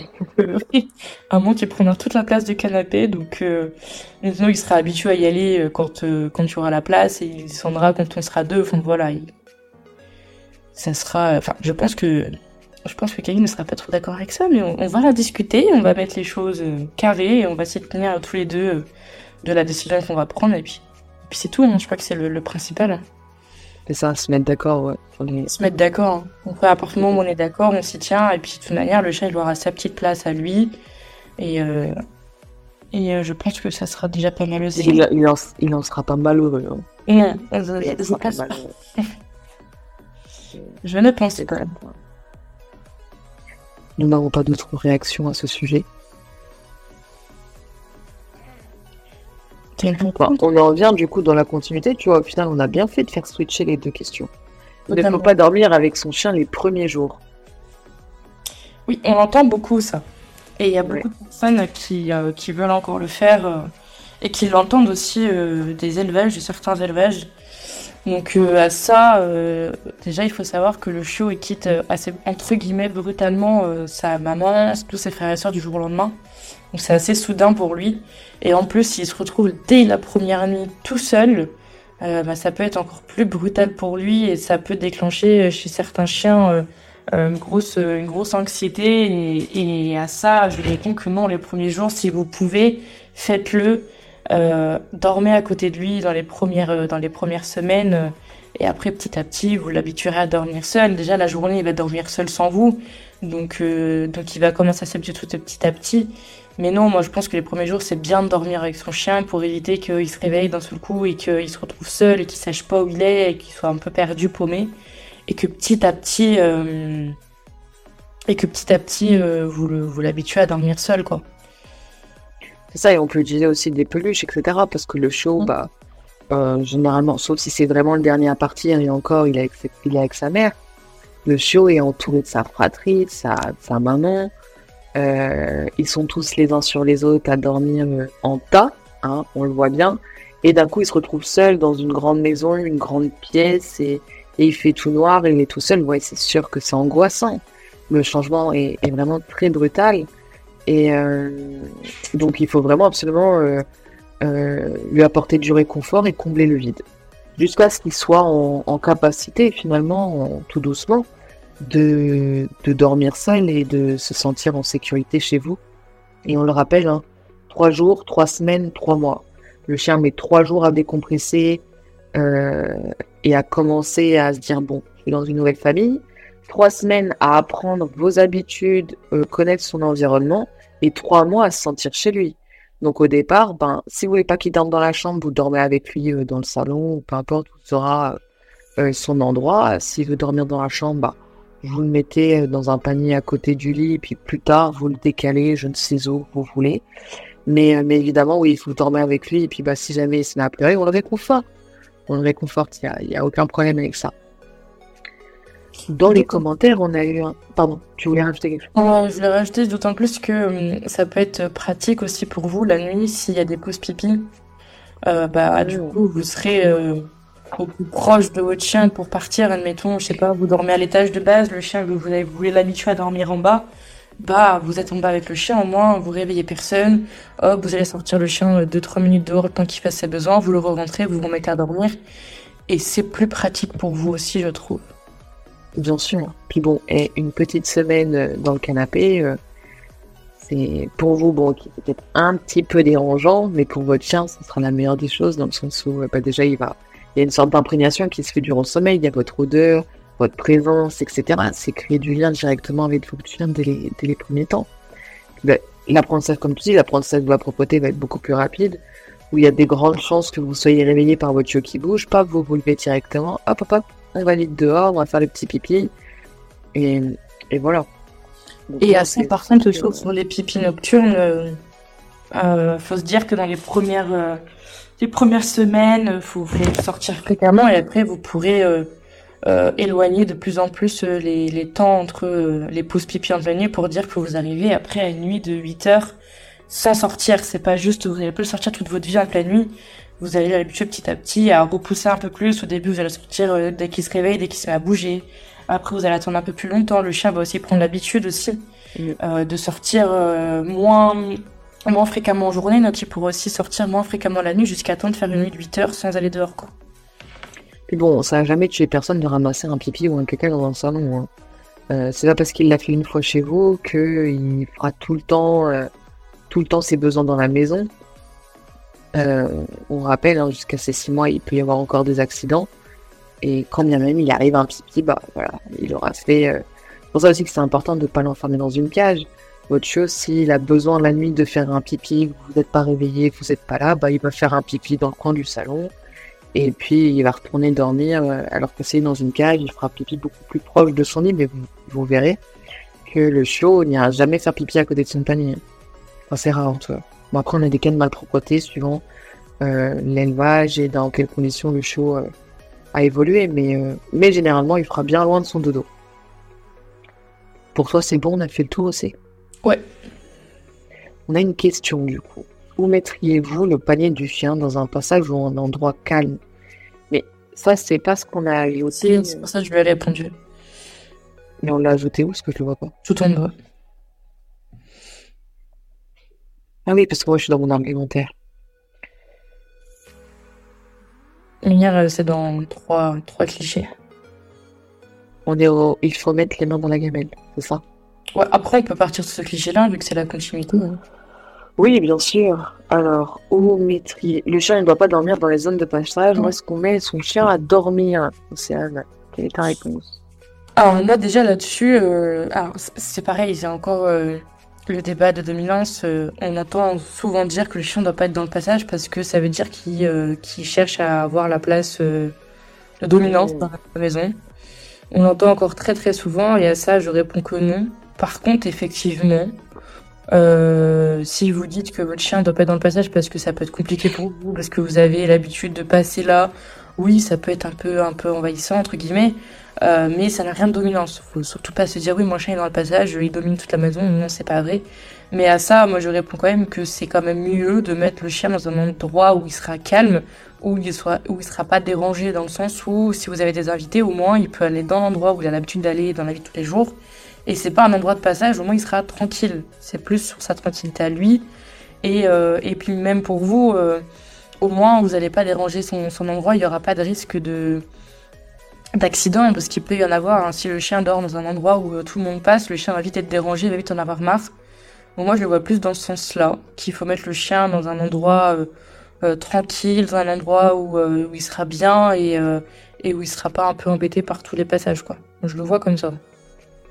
Bon, de toute façon, on reste sur de la gestion de l'environnement, hein, parce qu'on Mm. en voit beaucoup aussi des accidents de bah, le chien est dans le passage, et puis il y a un tel qui lui marche sur la patte, et le chien se retourne, il met les dents, et hop, monsieur s'est fait pincer le mollet, enfin voilà, ça arrive.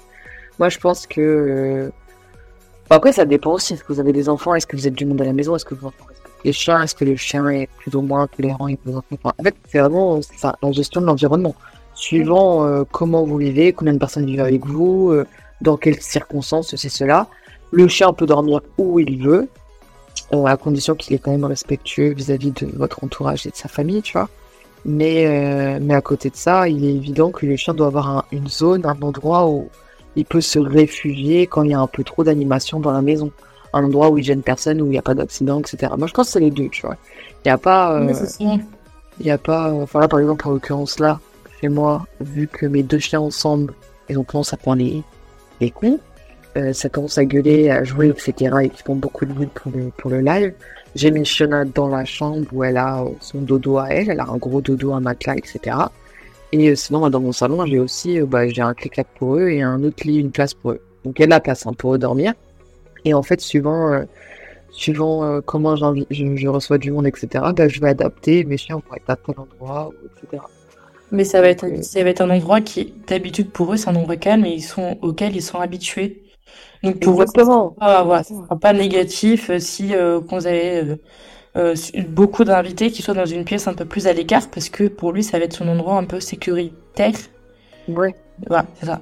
Donc à euh, partir du moment où c'est euh, établi comme un lieu euh, sécurisé et que lui se sent bien, euh, ouais, je trouve que c'est bien aussi d'avoir des endroits, comme tu dis, un endroit où on reçoit beaucoup de monde pour que le chien il soit un peu plus tranquille et qu'il n'ait pas tous les bruits, euh, qu'il soit pas obligé de subir les bruits qu'il peut y avoir au quotidien quand vous avez du monde, quoi. C'est ça. Euh, Et on éviter les accidents. oui, voilà. Donc, je pense qu'on a répondu à la question, globalement. En tout cas, on pas de réaction. Bon, après, les commentaires sont toujours un petit peu décalés. On attend un petit peu. Tu veux bien nous dire si on a...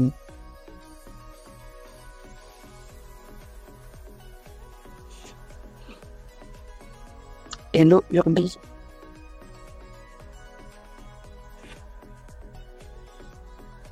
Euh. Eh ben écoute, on va passer à la suite.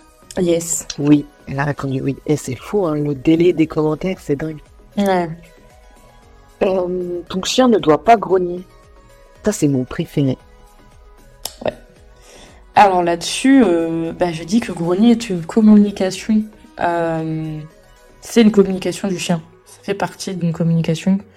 Euh, c'est prévient en grognant d'un inconfort euh, et si on ne respecte pas le grognement, ah, déjà avant même qu'il grogne, il montre des choses. Ça veut déjà dire que on est un peu passé outre les, les communications qui précèdent le grognement. Donc si en plus on ne respecte pas les grognements et si en plus on les interdit, donc il y a déjà deux choses. Si on les si on, les écoute pas, il va passer un peu à, à, à, autre chose qui est potentiellement une morsure. Et si en plus on lui interdit de euh, de, de grogner, et eh ben en fait il va plus du tout prévenir, il va mordre euh, dès la première fois. Parce que je pense que toute personne, euh, dès qu'on a un chien qui, qui mord, bah, ça fonctionne. Donc s'il voit que le grognement fonctionne pas et que la personne continue, et que mordre ça fonctionne, bah pourquoi s'embêter à grogner au final? Donc non, il faut laisser le grognement, il faut pas l'interdire, il faut juste faire attention déjà aux premières communications, les signes d'apaisement typiquement. Hein. Euh, si on voit que le chien il est en inconfort, euh, ne pas continuer à aller dans, si on veut le caresser, il va admettons qu'il est dans son panier, parce qu'on a parlé de panier juste avant. Le panier est un lieu de, de, de, confort pour le chien et là où il doit se sentir en sécurité. Si on vient l'embêter dans son panier et que d'un seul coup il nous montre des signes d'inconfort, des tournements de tête, euh, se lécher la truffe, c'est tous des petits signes qu'il faut prendre en compte et qu'il faut se dire ok le chien est en inconfort, il veut pas qu'il soit caressé, donc on stoppe, on arrête, on laisse le chien tranquille pour pas amener au grognement. Voilà. Et euh, agresser ou envahir. Hein. Ou envahir, oui, totalement. Ouais. Donc, euh, ça, euh, le chien aussi, il faut, faut, faut, savoir que le chien il grogne, ok, c'est des grognements par conforme, ça peut être aussi des ça. grognements de jeu. Euh, le, chien, bah, là, totalement. Enfin, le chien il grogne, quoi, c'est tout. Maintenant, ouais, il faut pas interdire. Non, parce que c'est ouais, c'est de la communication. Donc, dans tous les cas, il faut juste savoir pourquoi, etc. Et comme dit Océane, faut pas. des fois, effectivement, t'es pas tout le temps en train de regarder ton chien, t'as des signaux qui vont pouvoir, qui vont, tu vas louper. Mais à partir du moment où ton chien se met tu évalues pourquoi. Bon, bah, c'est du jeu, bah, tu laisses. Ton chien a besoin de s'exprimer, bah, qu'il s'exprime. Il y a des chiens qui s'expriment plus que d'autres. En l'occurrence, le chien le fait, bah, vas-y, c'est parti. Et, euh, et à côté de ça, bah, ton chien grogne parce qu'il est dans une situation d'inconfort, bah, là, tu as l'obligation de le sortir de l'inconfort.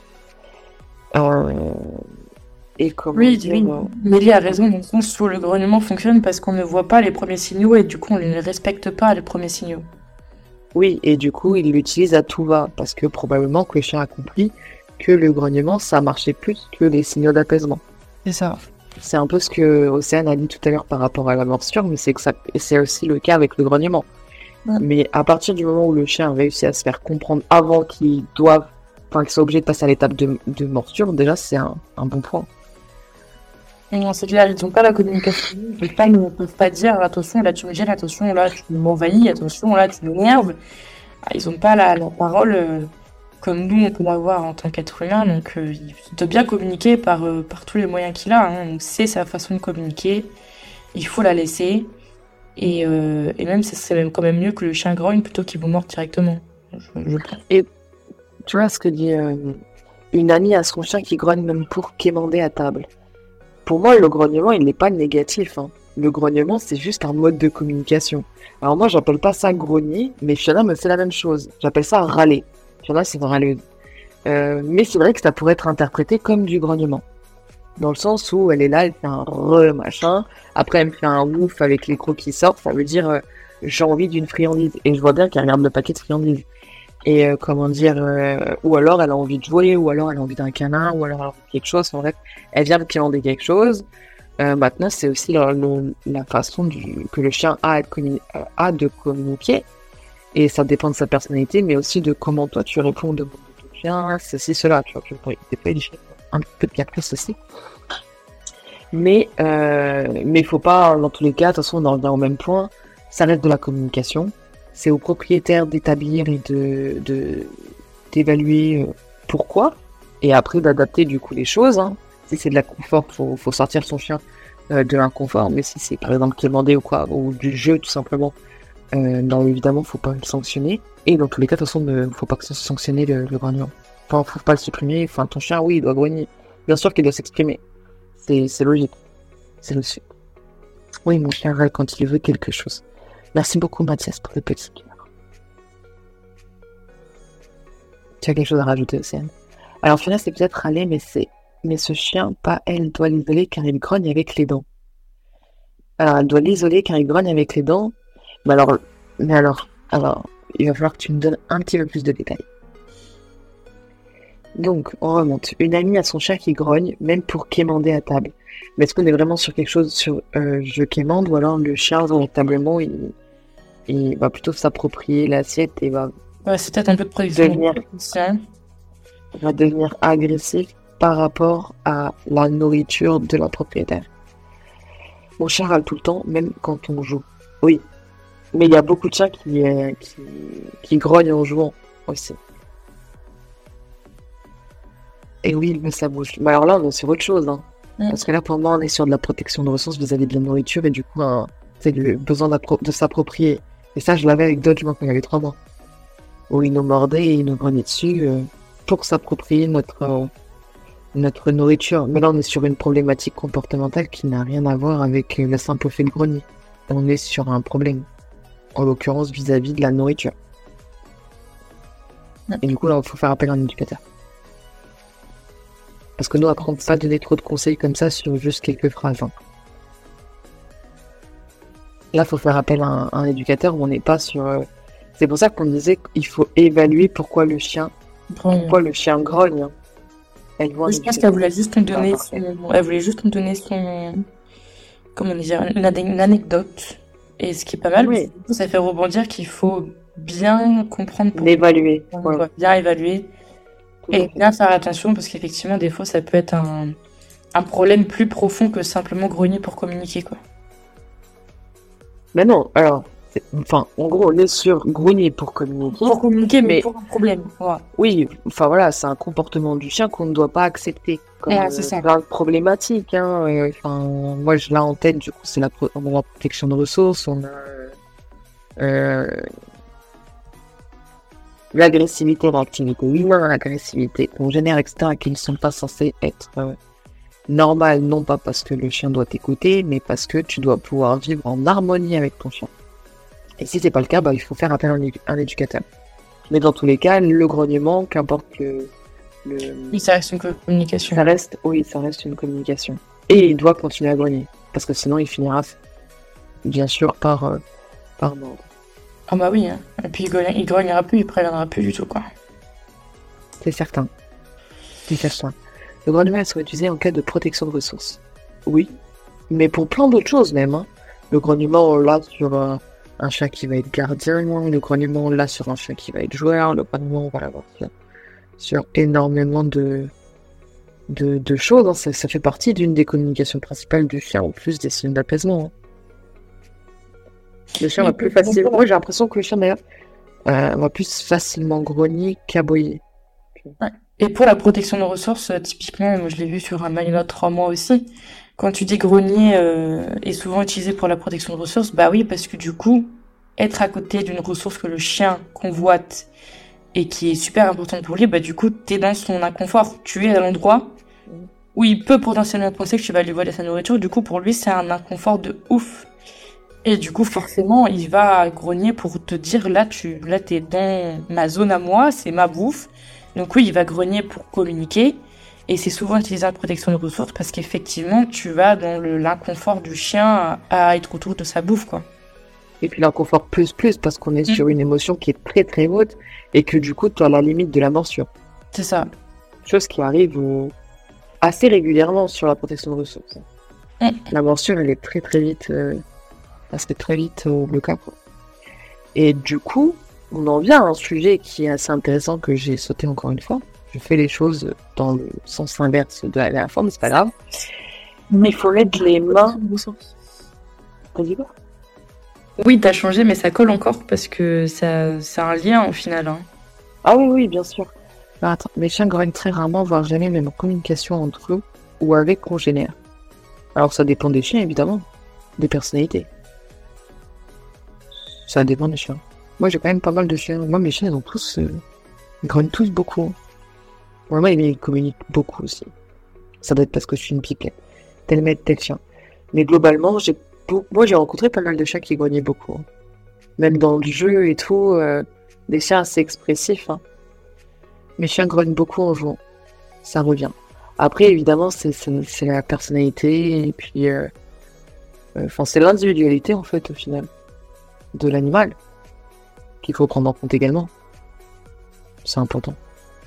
Et du coup, moi, je communique très très bien, mais pas avec le grognement. Bien évidemment, le grognement n'est pas le seul, la seule manière de communiquer des chats.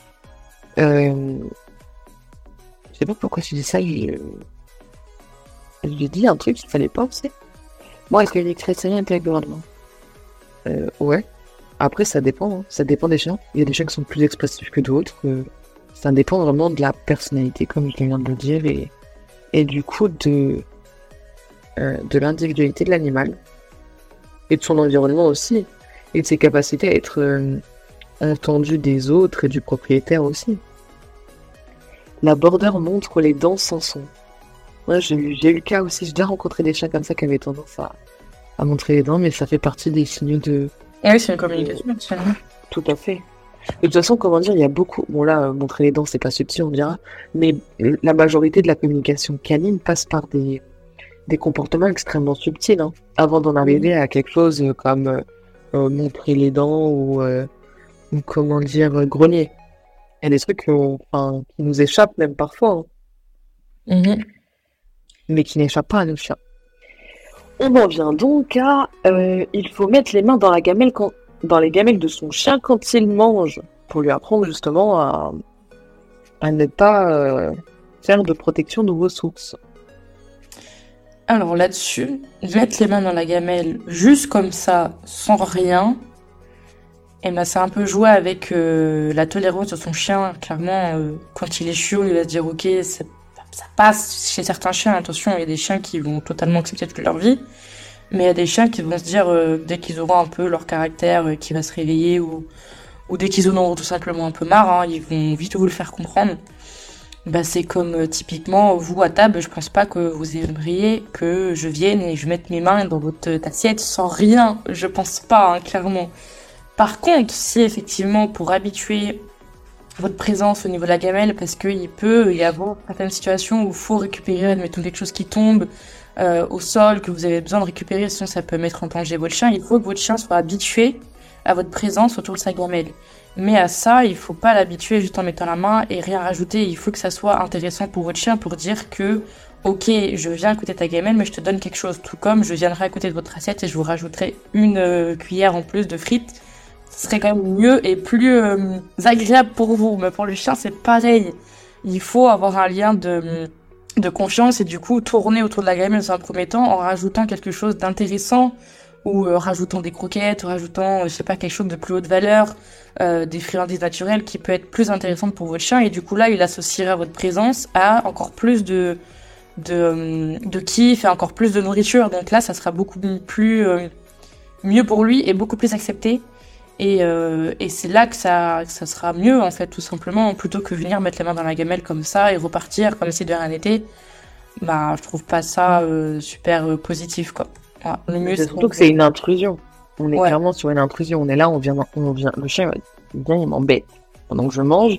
Alors que manger, généralement, c'est un des moments euh, favoris de nos chiens. Oui, non, on fait pas ça juste pour l'embêter, effectivement. Soit on lui rajoute une friandise, soit on lui donne euh, la moitié de sa ration et après le reste à la main ou le, reste par euh, petite poignée euh, en plus durant le repas. Mais c'est pareil, on n'abuse pas. On fait ça une fois, deux fois. Oui, voilà. et puis après, on, on, on, réitère l'acte régulièrement pour être sûr que ce soit acquis et qu'en cas de problème, on n'ait pas de soucis. et on fait ça aussi avec tous les membres de la famille pour que le chien soit vraiment euh, au pied avec tout le monde et qu'on n'ait pas un jour un accident, même surtout si on a des enfants.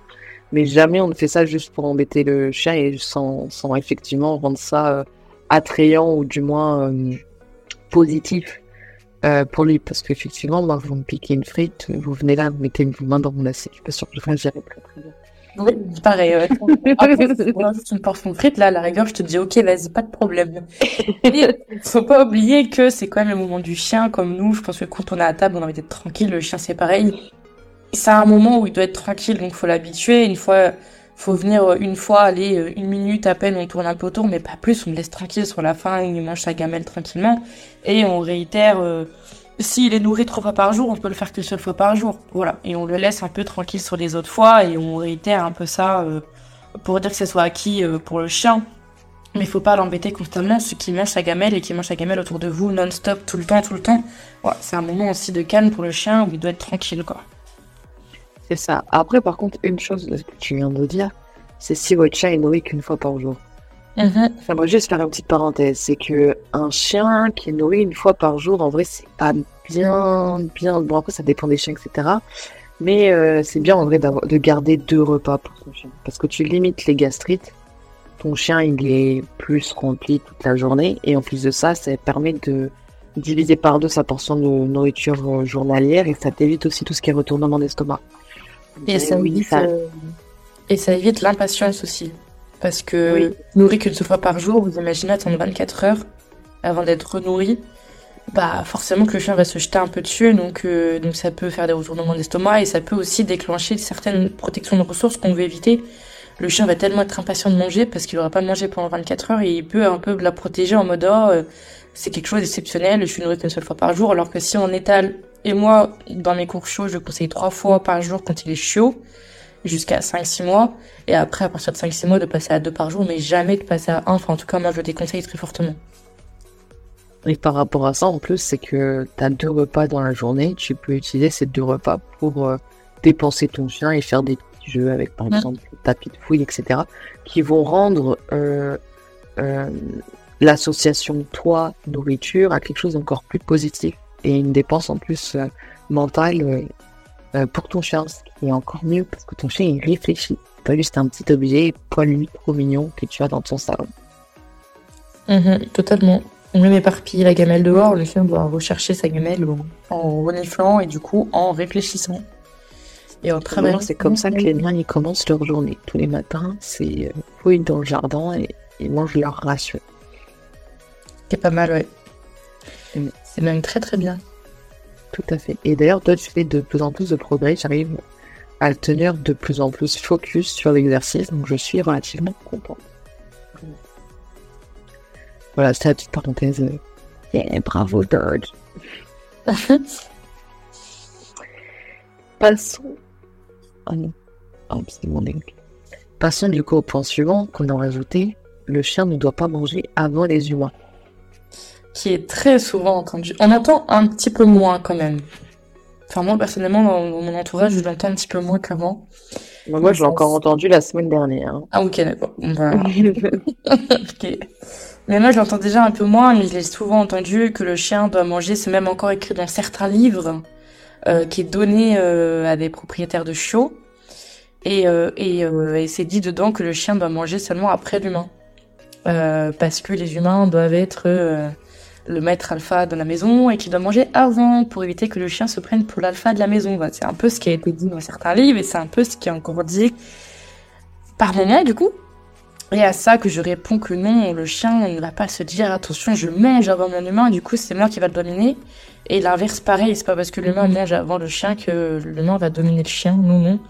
Et en plus, euh, c'est un peu comme les enfants, je pense que si le chien attend que vous mangiez et qu'il est en train d'observer ce qui se passe à table, du coup ça va encore le faire plus languir. Et ça va encore plus le faire impatienter de manger, du coup il va être encore plus chiant. Moi je dis que le faire manger avant, c'est la meilleure des solutions pour que vous vous mangez tranquillement derrière. Le chien, il a mangé, il est fatigué du coup, il peut même aller se reposer, dormir ou prendre un jouet, s'occuper tranquillement pendant que vous vous mangez, ça vous laisse le temps de manger tranquillement et que vous n'ayez pas un chien qui tourne autour de la table parce qu'il est impatient de manger quoi. D'autant plus que si le chien mange après vous, il va capter que vous vous mangez, du coup lui ça va venir tout de suite derrière. Donc il va être encore plus impatient et encore plus, il va, il va comprendre hein, que vous vous mettez à table, c'est le moment que dès que vous avez fini, il va avoir à manger. Donc euh, non, ça va que le faire. Oui. euh, Et puis même, on va pas se mentir, euh, vous avez faim, vous attendez votre, euh, enfin le moment de manger, et puis à côté, ça se fait un bon steak avec des petits haricots verts, et ça me donne l'eau à la bouche. Enfin, voilà, vous avez faim, vous passez à côté d'un restaurant, je peux dire que l'odeur, euh, même vous, vous avez très vite, euh, enfin si vous avez faim, surtout, enfin vraiment, si vous avez faim, vous avez très vite envie de rentrer chez vous, ou même vous finissez quand vous arrêtez prendre quelque chose à manger, ce qui est tout à fait logique et normal. Hein. On est tous des êtres vivants avec des besoins, en l'occurrence manger fait partie de nos besoins les plus plaisants. On va pas se mentir. de ouf. Enfin, pour la majorité des humains, évidemment. Mais ici, là, globalement, on aime tous bien manger, non? J'avoue. Donc, euh, bah, chiens, c'est pareil, quoi. C'est pareil. Donc, évidemment, non, il n'y a pas de dominance, il n'y a pas de ceci, il n'y a pas de cela. Non, totalement pas, non. Notre chien, il a faim, faut lui donner à manger. Voilà. C'est basique. Mm. Totalement basique. D'autant plus que, euh, rajouter à ça, si vous, vous mangez tard, imaginez un peu, vous allez manger tard, le chien va manger encore plus tard, et du coup, ses besoins un peu avant de dormir, vont les, ils, vont, ils vont arriver tard, donc ils peuvent potentiellement arriver dans la nuit. Donc ça va encore aussi un peu vous mettre les bâtons dans les roues pour la propreté. Parce que s'il mange tard, il aura, ses- il aura besoin de faire ses besoins hyper tard, potentiellement dans la nuit. Alors que s'il mange vers, je sais pas, 17h, 18h, et ben, on peut imaginer que ses besoins tourneront autour de, autour de, je sais pas, 20h, 21h avant, euh, potentiellement d'aller dormir. Donc, euh, c'est aussi une aide, hein, de faire manger le chien, euh, assez tôt. Comme je dis tôt, c'est pas non plus 15h, mais, euh, mais euh, voilà, je pense que c'est quand même euh, dix fois mieux de le faire manger avant vous, dans toute l'organisation que ça doit être aussi au domicile avec les enfants, si vous en avez, si vous en avez pas, même vous.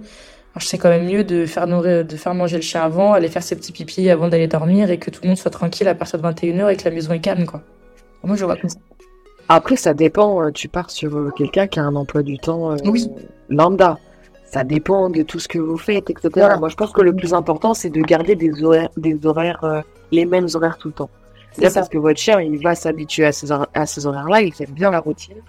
Et, euh, et puis, bah, suivant votre, vos habitudes, bah, vous mettez vos horaires, le chien il mange tant, tant, etc. Deux fois C'est par ça. jour, au moins. Et, euh, et puis, il a sa petite routine. Je l'ai, je l'ai un peu dit pour des familles qui ont des enfants et qui, euh, et que les enfants vont un peu au lit vers 21h. C'est un peu entre guillemets le cliché de la famille.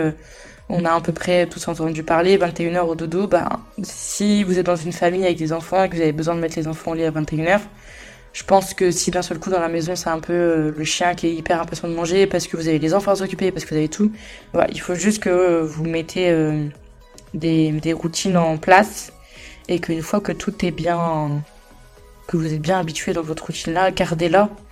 Et euh, ça ne sert à rien de faire manger le chien après vous, quoi. Moi, ils réclament les mêmes aussi. Hein. Moi, l'heure, c'est l'heure, donc. Et moi, souvent, j'oublie l'heure, bah, je peux te dire, eux, ils oublient pas. Ici, on aurait après la balade du soir. Moi, ils mangent souvent avant nous, car c'est tout le monde pour les cadeaux. Même tout le temps. moi, moi, c'est pas Moi, de toute façon, les miens mangent trois fois par jour, donc, euh, ah, ils mangent, euh, même des fois pendant que je mange, donc il n'y a aucune, aucune différence. Et jusqu'à présent, euh, aucun de mes chiens ne m'a mangé. Avec de la, avec de la viande, ils réclament ses os. Moi, mes chiens et mon chat, on mange tous en même temps. Ouais, moi aussi, ça Mhm. m'arrive. Euh, tout le monde a la même. euh, Et du coup, c'est calme à la maison si tout le monde mange. ouais. Nous, de notre côté, on a fait le tour de nos petits clichés. Parmi vous, y Ouais, a-t-il quelqu'un qui aurait quelque chose à rajouter? Qui aurait entendu quelque chose? euh, On lui aurait fait un petit conseil, enfin, on lui aurait donné un petit conseil un petit peu. Après, il y a un cliché aussi qu'on encore. parlait dans le podcast, mais qu'on n'a pas du coup parlé ce soir, c'est euh, les alaises de propreté, Ah oui. conseillées par beaucoup de personnes. Ou le tapis. Ou le tapis de propreté. sous forme de tapis de Et, propreté. euh, et qui est même vendu encore en animalerie, en tout, tout partout, on le voit. Euh, euh, acheter ça pour la propreté pour l'apprentissage. En fait, euh, non, à part retarder une, une- une vraie propreté.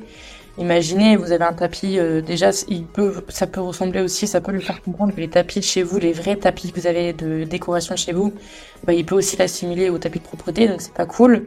Et d'autant plus que le jour où vous l'enlevez, bah, il va pas comprendre de pourquoi c'était oui euh, encore hier et pourquoi aujourd'hui, du coup, c'est non. Donc, euh, à part faire retarder la vraie propreté, je trouve pas ça, euh, je trouve pas ça très utile, quoi.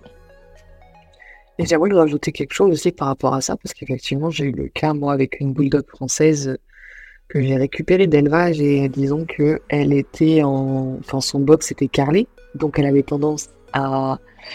Enfin, elle avait l'habitude de faire caca sur du carrelage, donc quand elle est arrivée chez moi, il y avait du carrelage, je, je peux faire mes besoins là.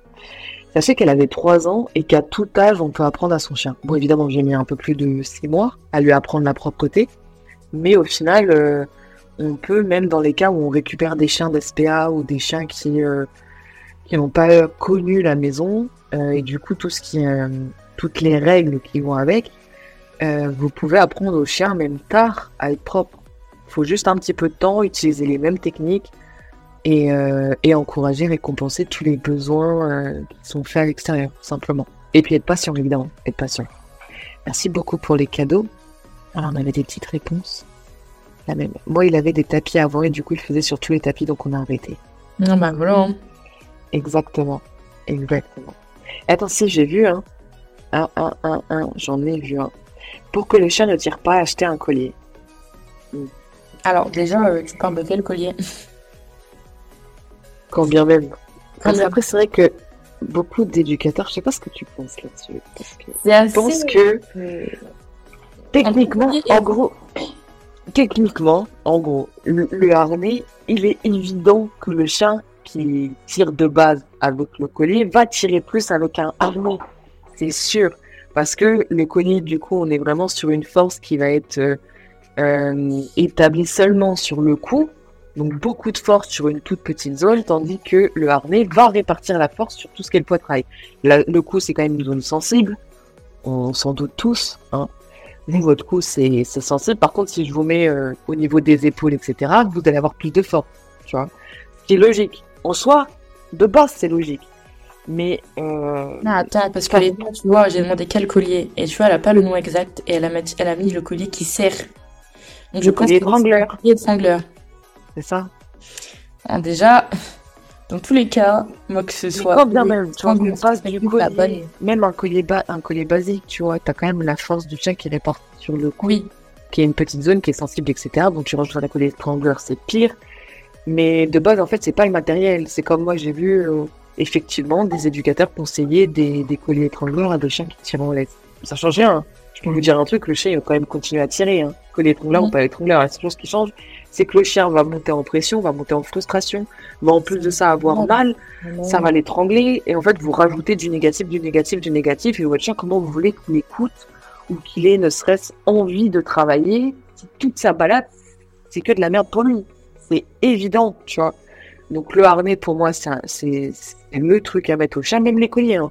Les colliers, moi, j'ai du mal. Hein. Moi, mes chiens, ils ont un collier, c'est juste pour avoir une prise au cas où, si jamais, je sais pas, moi, le, le facteur décide de rentrer et que, bon, dodge, voilà, ou j'en sais rien.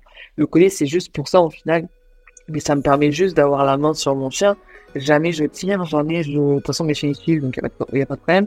Et mes chats, quand je les tiens au, au collier, ils vont pas tirer non plus.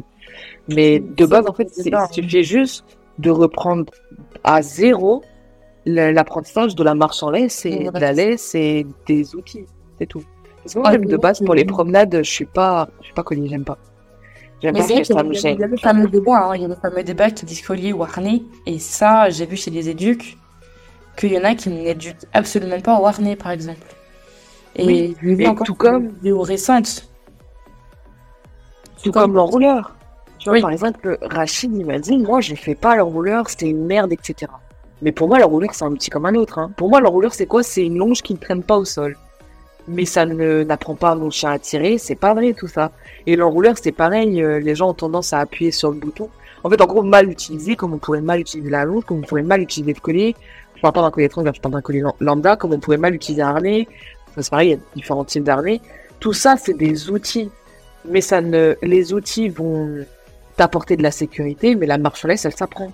Ton chien, après, il marche en laisse, tu peux prendre n'importe quel, euh, euh, je sais pas moi, tu prends une ficelle, euh, un fil de couture, ton chien, il marchera en- en laisse avec le fil de couture. Ça reste des outils. C'est tout. C'est la façon dont tu vas les utiliser, les méthodes que tu vas mettre en place qui doivent être respectueuses, prendre en compte le bien-être du chien, etc., qui vont déterminer euh, euh, tes progrès et tes succès. Après, tu, tu choisis les positifs ou pas positifs. Enfin, Mais je pense la- que La part, mais Puis je pense que par rapport à ce que disait moi, pour arrêter de tirer, je pense que la meilleure des méthodes pour que le chien arrête de tirer, c'est de lui apprendre à pas tirer et de travailler ce, de travailler ce truc-là, en fait. Que ça soit avec un collier, avec un harnais. Et je resterai sur harnais et collier et pas les autres, hein. Parce que je... Après, euh, c'est c'est pareil aussi. C'est ton chien, tu veux qu'il reste à tes pieds, tu veux qu'il t'écoute, euh, tu veux qu'il reste marcher en laisse, etc. Mais il faut peut-être aussi lui donner de la liberté. une des points suffisante.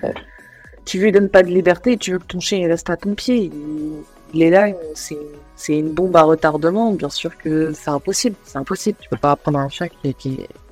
Enfin, tu peux pas demander à ton chien qu'il t'écoute, qu'il soit restreint, limité, etc. Si t'es pas capable de lui donner aussi la liberté. Oh, a beaucoup de commentaires.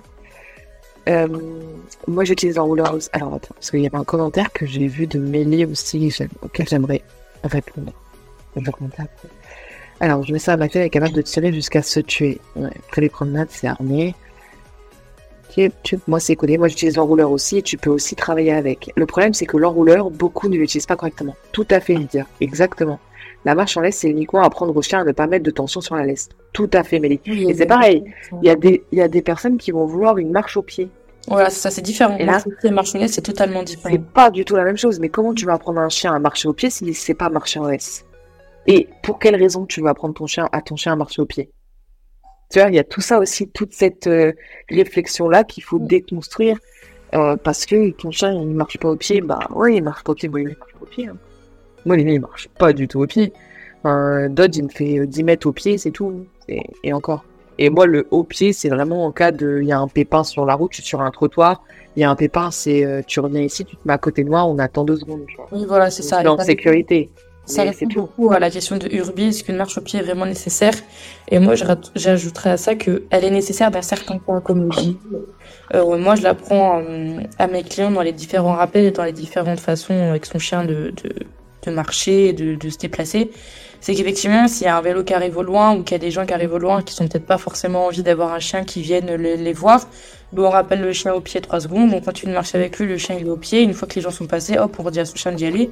C'est plus une question de sécurité là-dedans, la marche au pied, le rappel au pied, et, euh, et une autre façon de ouais, de, fonctionner avec son chien, mais c'est dans certains cas. Moi, je le, je le conseille vraiment quand il y a des vélos, quand vous êtes dans un parc et que vous allez devoir passer à côté de personnes qui n'ont pas forcément envie d'avoir un chien euh, qui viennent les voir, et surtout que ça rassure les gens quand le chien écoute un au pied et que le chien marche au pied, ça rassure les gens dans certains cas. Moi, je le vois fortement quand le chien il est euh, devant devant la laisse et qu'il est en marche en laisse, pourtant il tire pas. Hein.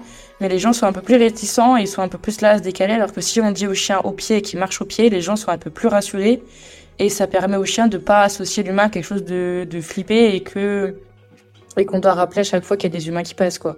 Donc moi, je le conseille dans certains cas. Ça dépend vraiment du contexte, ça dépend de l'environnement. Et effectivement, euh, quand on est en ville et qu'on doit, euh, euh, qu'il y a une personne qui est sur le même trottoir que, que nous et qu'on doit passer à côté, bah, au moins le chien est à côté de soi, on, il est protégé. Et entre guillemets, euh, la personne en face, elle est sécurisée aussi, quoi. Dans la façon qu'elle peut d'apprendre le chien qui arrive en face, quoi. Tout à fait. Est-ce que Mélie, tu peux remettre ta question en commentaire? Parce que je la trouvais bien, je voulais y répondre. C'était quoi ça Je la trouve plus je sais plus.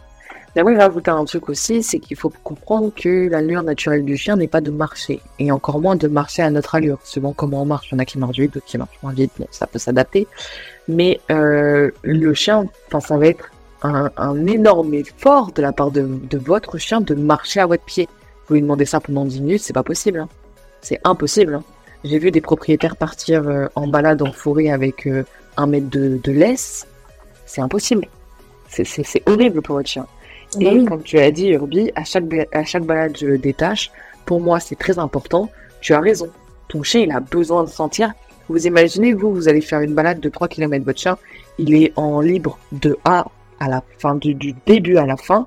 Votre chien, il a au moins fait 7 ou 8 km parce que le chien il va en arrière, il va en avant, il va à droite, il va à gauche, il saute un truc, machin, etc. En fait, le chien vraiment il n'est pas du tout comme nous et il a une dépense beaucoup plus importante que nous. Si on le, on le restreint à seulement marcher au bout de la laisse, évidemment que le chien ne sait pas dépenser autant qu'un chien en liberté.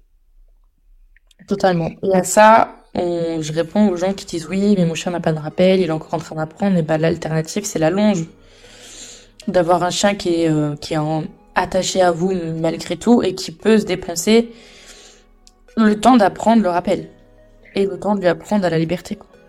On leur en demande beaucoup à nos loulous, de ouf, clairement. Et oui, effectivement, Mélie, elle a posé une question. Euh, d'après vous, à quel âge un chiot doit être euh, propre? C'est ça la, question de, de Mélie. Ah, qui doit être propre, genre on, on, attend. Devrait, devrait être propre. Ah, devrait. On attend d'un chien qui soit propre à quel âge? Bah, ça dépend du chien déjà. Ça dépend de. Moi, je pense, tu vois, jusqu'à un an, tu vois. Jusqu'à un an. Ouais, voilà. Comme ça, tu prends large, parce qu'il y a des chiens qui sont plus. As des... Même, tu as des races qui sont un peu moins. Enfin, pas moins propres, mais qui, ont... qui mettent beaucoup plus de temps euh, à... à, être propres. Et puis après, tu peux avoir aussi encore des petits accidents où, voilà, le chien un peu foufou, etc., ou en énergie. a oublié de faire pipi durant sa balade, etc. Toi, t'as pas fait attention. Puis, bah, du coup, il rentre à la maison et hop, accident, vois, ça arrive. Ou le chat qui a été distrait durant toute sa sortie, a pas pensé à faire ses besoins, ça arrive encore, tu vois. Jusqu'à un an, t'as un chiot, tu vois, c'est un bébé. Faut être euh, conciliant et, et euh, compréhensif, tu vois. Donc moi, je pense jusqu'à un an, tu peux encore avoir des accidents. Et même, je l'ai vu moi avec Bao. Hein. Bao, qui est un chien extrêmement sensible, qui a eu énormément de problématiques. Euh, il n'a pas été propre avant un an et demi. Un an et demi, on était un chien qui faisait de l'hyper-attachement, on était sur un chien qui était extrêmement anxieux, un chien qui ne pouvait pas rester seul, un chien vraiment... Euh, euh, elle, c'est très très rare, hein, mais elle l'a eu chaud à deux mois. Elle a mis quatre jours pour pouvoir le toucher. Le toucher, hein. Elle a mis quatre jours. Le chien, il fuyait. Il a passé les trois premiers jours sous une chaise. Et dès qu'elle s'approchait, une grognait, il n'était pas bien. Un chiot, un bébé de deux mois, ce qui est quand même très très rare de la part d'un chiot qui est censé être, c'est genre, oh, un copain, un humain, on va jouer. Enfin, tu vois, le caractère comme ça. Donc, pour moi, je pense jusqu'à un an. Après, on a fait des tests de santé. Parce que 8 mois et un an, je trouve. Ouais. Oui, bah après, tu sais, c'est jusqu'à partir de quel âge vraiment, tu vois. Moi, tu vois, à un an, je lui ai dit, on fait un bilan en veto. On fait un bilan, en garde, tout. Parce qu'on a commencé à se dire, waouh, c'est peut-être plus grave que ça. Et pourtant, il avait été suivi, tu vois. Elle, allait de temps en temps chez le veto pour voir si c'était OK et tout. Mais on a dit, vas-y, on fait un bilan sanguin, on fait échographie, on fait la totale. Et à un an, on a fait la totale, tout allait bien. Et au final, du coup, tout a changé. Elle a déménagé. Elle a déménagé, elle a quitté son, son, compagnon de l'époque et le chien n'a plus jamais fait un piqué à la maison. Oh, c'est dingue. Mais ça, changement d'environnement et euh, ça, ça, a tout changé chez le chien. Elle, elle était mieux, elle se sentait mieux, le chien était moins impacté. Aujourd'hui, c'est un chien qui, tu le vois, tu peux même pas penser que, tu vois, si tu le vois aujourd'hui et que je te raconte tout ce, tout ce dont on a fait, enfin moi, t'imagines, euh, elle me l'a laissé deux semaines en vacances, il me traversait la maison en pissant. Genre, il me traversait la maison en pissant. Pour courir à la porte et aller faire pipi, tu vois. Alors que je le sortais, que la porte était tout le temps ouverte. Mais non, il y a des fois, il était là en mode Ah, panique à bord, et il me traversait la maison en sang. C'était assez fou, hein. c'était un chien extrêmement anxieux et j'en pouvais plus, moi. Deux semaines comme ça, j'en pouvais plus. Je passais mon temps à nettoyer et tout. C'était horrible. Non, c'est clair. Mais il y a certaines problématiques qui sont. qui sont. Enfin, qu'on résout à changer l'environnement. Oui, c'est certain. Alors, même avant contrôle si pas d'infection. Oui, mais avant on avait fait des petits tests, mais là on a poussé les tests, on a fait euh, échographie et tout. On avait fait voilà des petites prises de sang, checker que tout va bien et tout machin. Le veto il disait ok, moi j'ai dit là, là stop, que ça fait un an, euh, ton chien n'est pas propre. J'ai fait là tu demandes une écho, etc. Et mais le veto s'inquiétait pas. C'est vrai que c'était un chien qui était extrêmement stressé, mais je voulais être sûr vraiment qu'il n'y ait pas de, de problème. Moi mes chiennes à 4 mois elle est propre sans accident et demande à sortir. Alors, des chiens, ça arrive très très vite. Bon, des chiens, ça arrive plus tard. Moi, Dodge, à trois mois, c'est pareil, il était propre, il demandait à sortir. Vraiment, euh, au-delà des trois mois, j'ai dû avoir une fois un accident où j'ai pas sorti à temps. Et il m'a regardé, il a fait trop tard. Pipi. il a fait pipi sur place. Mais euh, Dodge, il a été, euh, en plus, je l'ai eu septembre, il est encore beau. J'ai tendance, moi, à laisser tout ouvert chez moi. Du coup, c'est vrai que quand on a un jardin, le chien est plus rapidement propre. Et, et il allait de lui-même faire pipi dehors. Et même la nuit, sincèrement, même la nuit, j'avais pas d'accident. Bon, par contre, euh, je sortais tard et à 7h, 7h du matin, 6h dès que je sentais qu'il bougeait un peu, paf, dehors direct. Il y avait pas, mais elles ont été, il a été propre très, très, euh, très, très, rapidement. Mais c'est pareil, ça dépend. Ça dépend. Je pense jusqu'à un an, vraiment, tu peux, euh, tu peux, jusqu'à un an, tu t'inquiètes pas. Bon, tu fais quand même des check-ups chez le veto, hein. C'est jamais. Au-delà de 6 mois. Mais de toute façon, déjà, de base, jusqu'à 6 mois, le show n'est pas fini. Mais faut pas s'imaginer que, ah, ça y est, il a six mois et un jour, maintenant t'es propre. Voilà, c'est autre chose, tu vois. Utah est propre, mais toujours des petits, des petits accidents de temps en temps. Évidemment. Parce qu'aussi, on a l'histoire de, des émotions. On voit bien, tu rentres chez toi, t'as une chienne qui est. Moi, j'avais une chienne, par exemple, quand on rentrait, fallait vite qu'on la sorte. Parce qu'elle était tellement contente, l'émotion était tellement forte, puis dessus. Ah, c'est une de joie.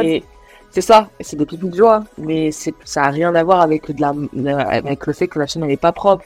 C'est juste que bah voilà, ça fait 5-6 heures qu'elle t'attend, bah elle a peut-être bien un peu d'eau, elle a envie de faire pipi, et puis en fait elle est trop contente et t'as tout qui lâche. t'as tout qui lâche, c'est la fête à la maison. C'est ça, trop joueurs, petit accident. Voilà, donc ça, ça arrive encore et c'est tout à fait normal. Bon après, ça n'exclut pas le fait de tous les ans, quand vous faites votre petit rappel de vaccin, vous checkez. Ça revient même avec le fait euh, de bah, ce que je vous ai dit tout à l'heure. Vous venez d'avoir votre chiot. Euh, ça vous coûte 60 euros de faire un bilan sanguin et comme ça, vous avez, euh, vous avez votre chiot, des, vous avez des, références si jamais un jour il a un problème. Vous avez quoi comparer. Voilà. Enfin, On ne pense pas forcément à ça, mais c'est vrai que ça donne un bon. Oui. Un bon. Oui, bien sûr. J'ai perdu les mots du coup, mais aussi. Un bon. euh, Conseil. Un bon conseil. Voilà. Voilà. Moi aussi, je trouve. Alors, c'est ça de qui. Moi, une copine a ça avec sa chienne, même en revenant de balade, son copain rentre, hop, pipi de joie. Ouais. Il y a des chiens qui sont un petit peu plus moitié que d'autres. Pareil. Si tout va bien en termes de santé, bah, bah, faut juste que son copain, bah, il la sorte direct. Mm. Faut essayer, tu vois, pour limiter euh, la gestion de l'environnement. Je vais vous laisser avec Océane, mais je sais pas si vous avez encore des petites questions. Ouais, mais totalement, Amélie, ça dépend du caractère, ça dépend du chien, chaque chien est unique. Et même sur une portée, on peut avoir des chiens imperturbables, comme tu dis, et sur euh, un chien de la portée imperturbable et euh, d'autres hypersensibles, effectivement. Le chien est unique et même au sein de la portée, euh, tous les chiens ne se ressemblent pas. hein. C'est pour ça qu'il faut éviter de, prendre en compte, admettons, vous avez une portée de chiens et vous allez sur un groupe où il y a tous les autres portées, enfin tous les autres chiens de la portée, et vous avez des commentaires du style oh, le mien est propre là, oh, mais pourquoi le mien il est pas propre, c'est la même portée, pourtant faut faut pas euh, faut pas se flageller là-dessus et se dire oh mais qu'est-ce qu'on a fait de mal? Parce que le chien est unique. Donc euh, si euh, sa sœur elle est propre plus vite et que son frère il est propre un peu moins vite, eh ben faut pas se dire qu'il y a un problème en soi. Chaque chien est unique. Après bien sûr comme on a dit, il faut pas hésiter euh, au bout de huit mois à faire des tests, à faire des trucs au veto. Mais mais non, il faut pas, il faut, faut pas faire attention. Enfin, il faut prendre en compte aussi un peu ce que disent les autres, avec des conseils, avec tout. Mais il faut pas se dire pourquoi elle est plus, plus, plus propre, pourquoi le mien il est pas propre. Enfin, voilà, il faut, il faut se dire que tous les autres euh, chiens sont super différents. Faut prendre en compte l'individualité de son animal. Merci à tous d'avoir suivi notre petite émission. Tous les mercredis, on vous expose un sujet en podcast et tous les dimanches soirs, on débat autour d'une problématique en lien avec le podcast précédemment posté. N'hésitez pas à nous laisser des petits avis, des petits commentaires, nous envoyer des messages privés. On sera vraiment content d'avoir euh, vos retours sur, nos, sur notre émission. Je vous souhaite une très bonne semaine et je vous dis à mercredi prochain.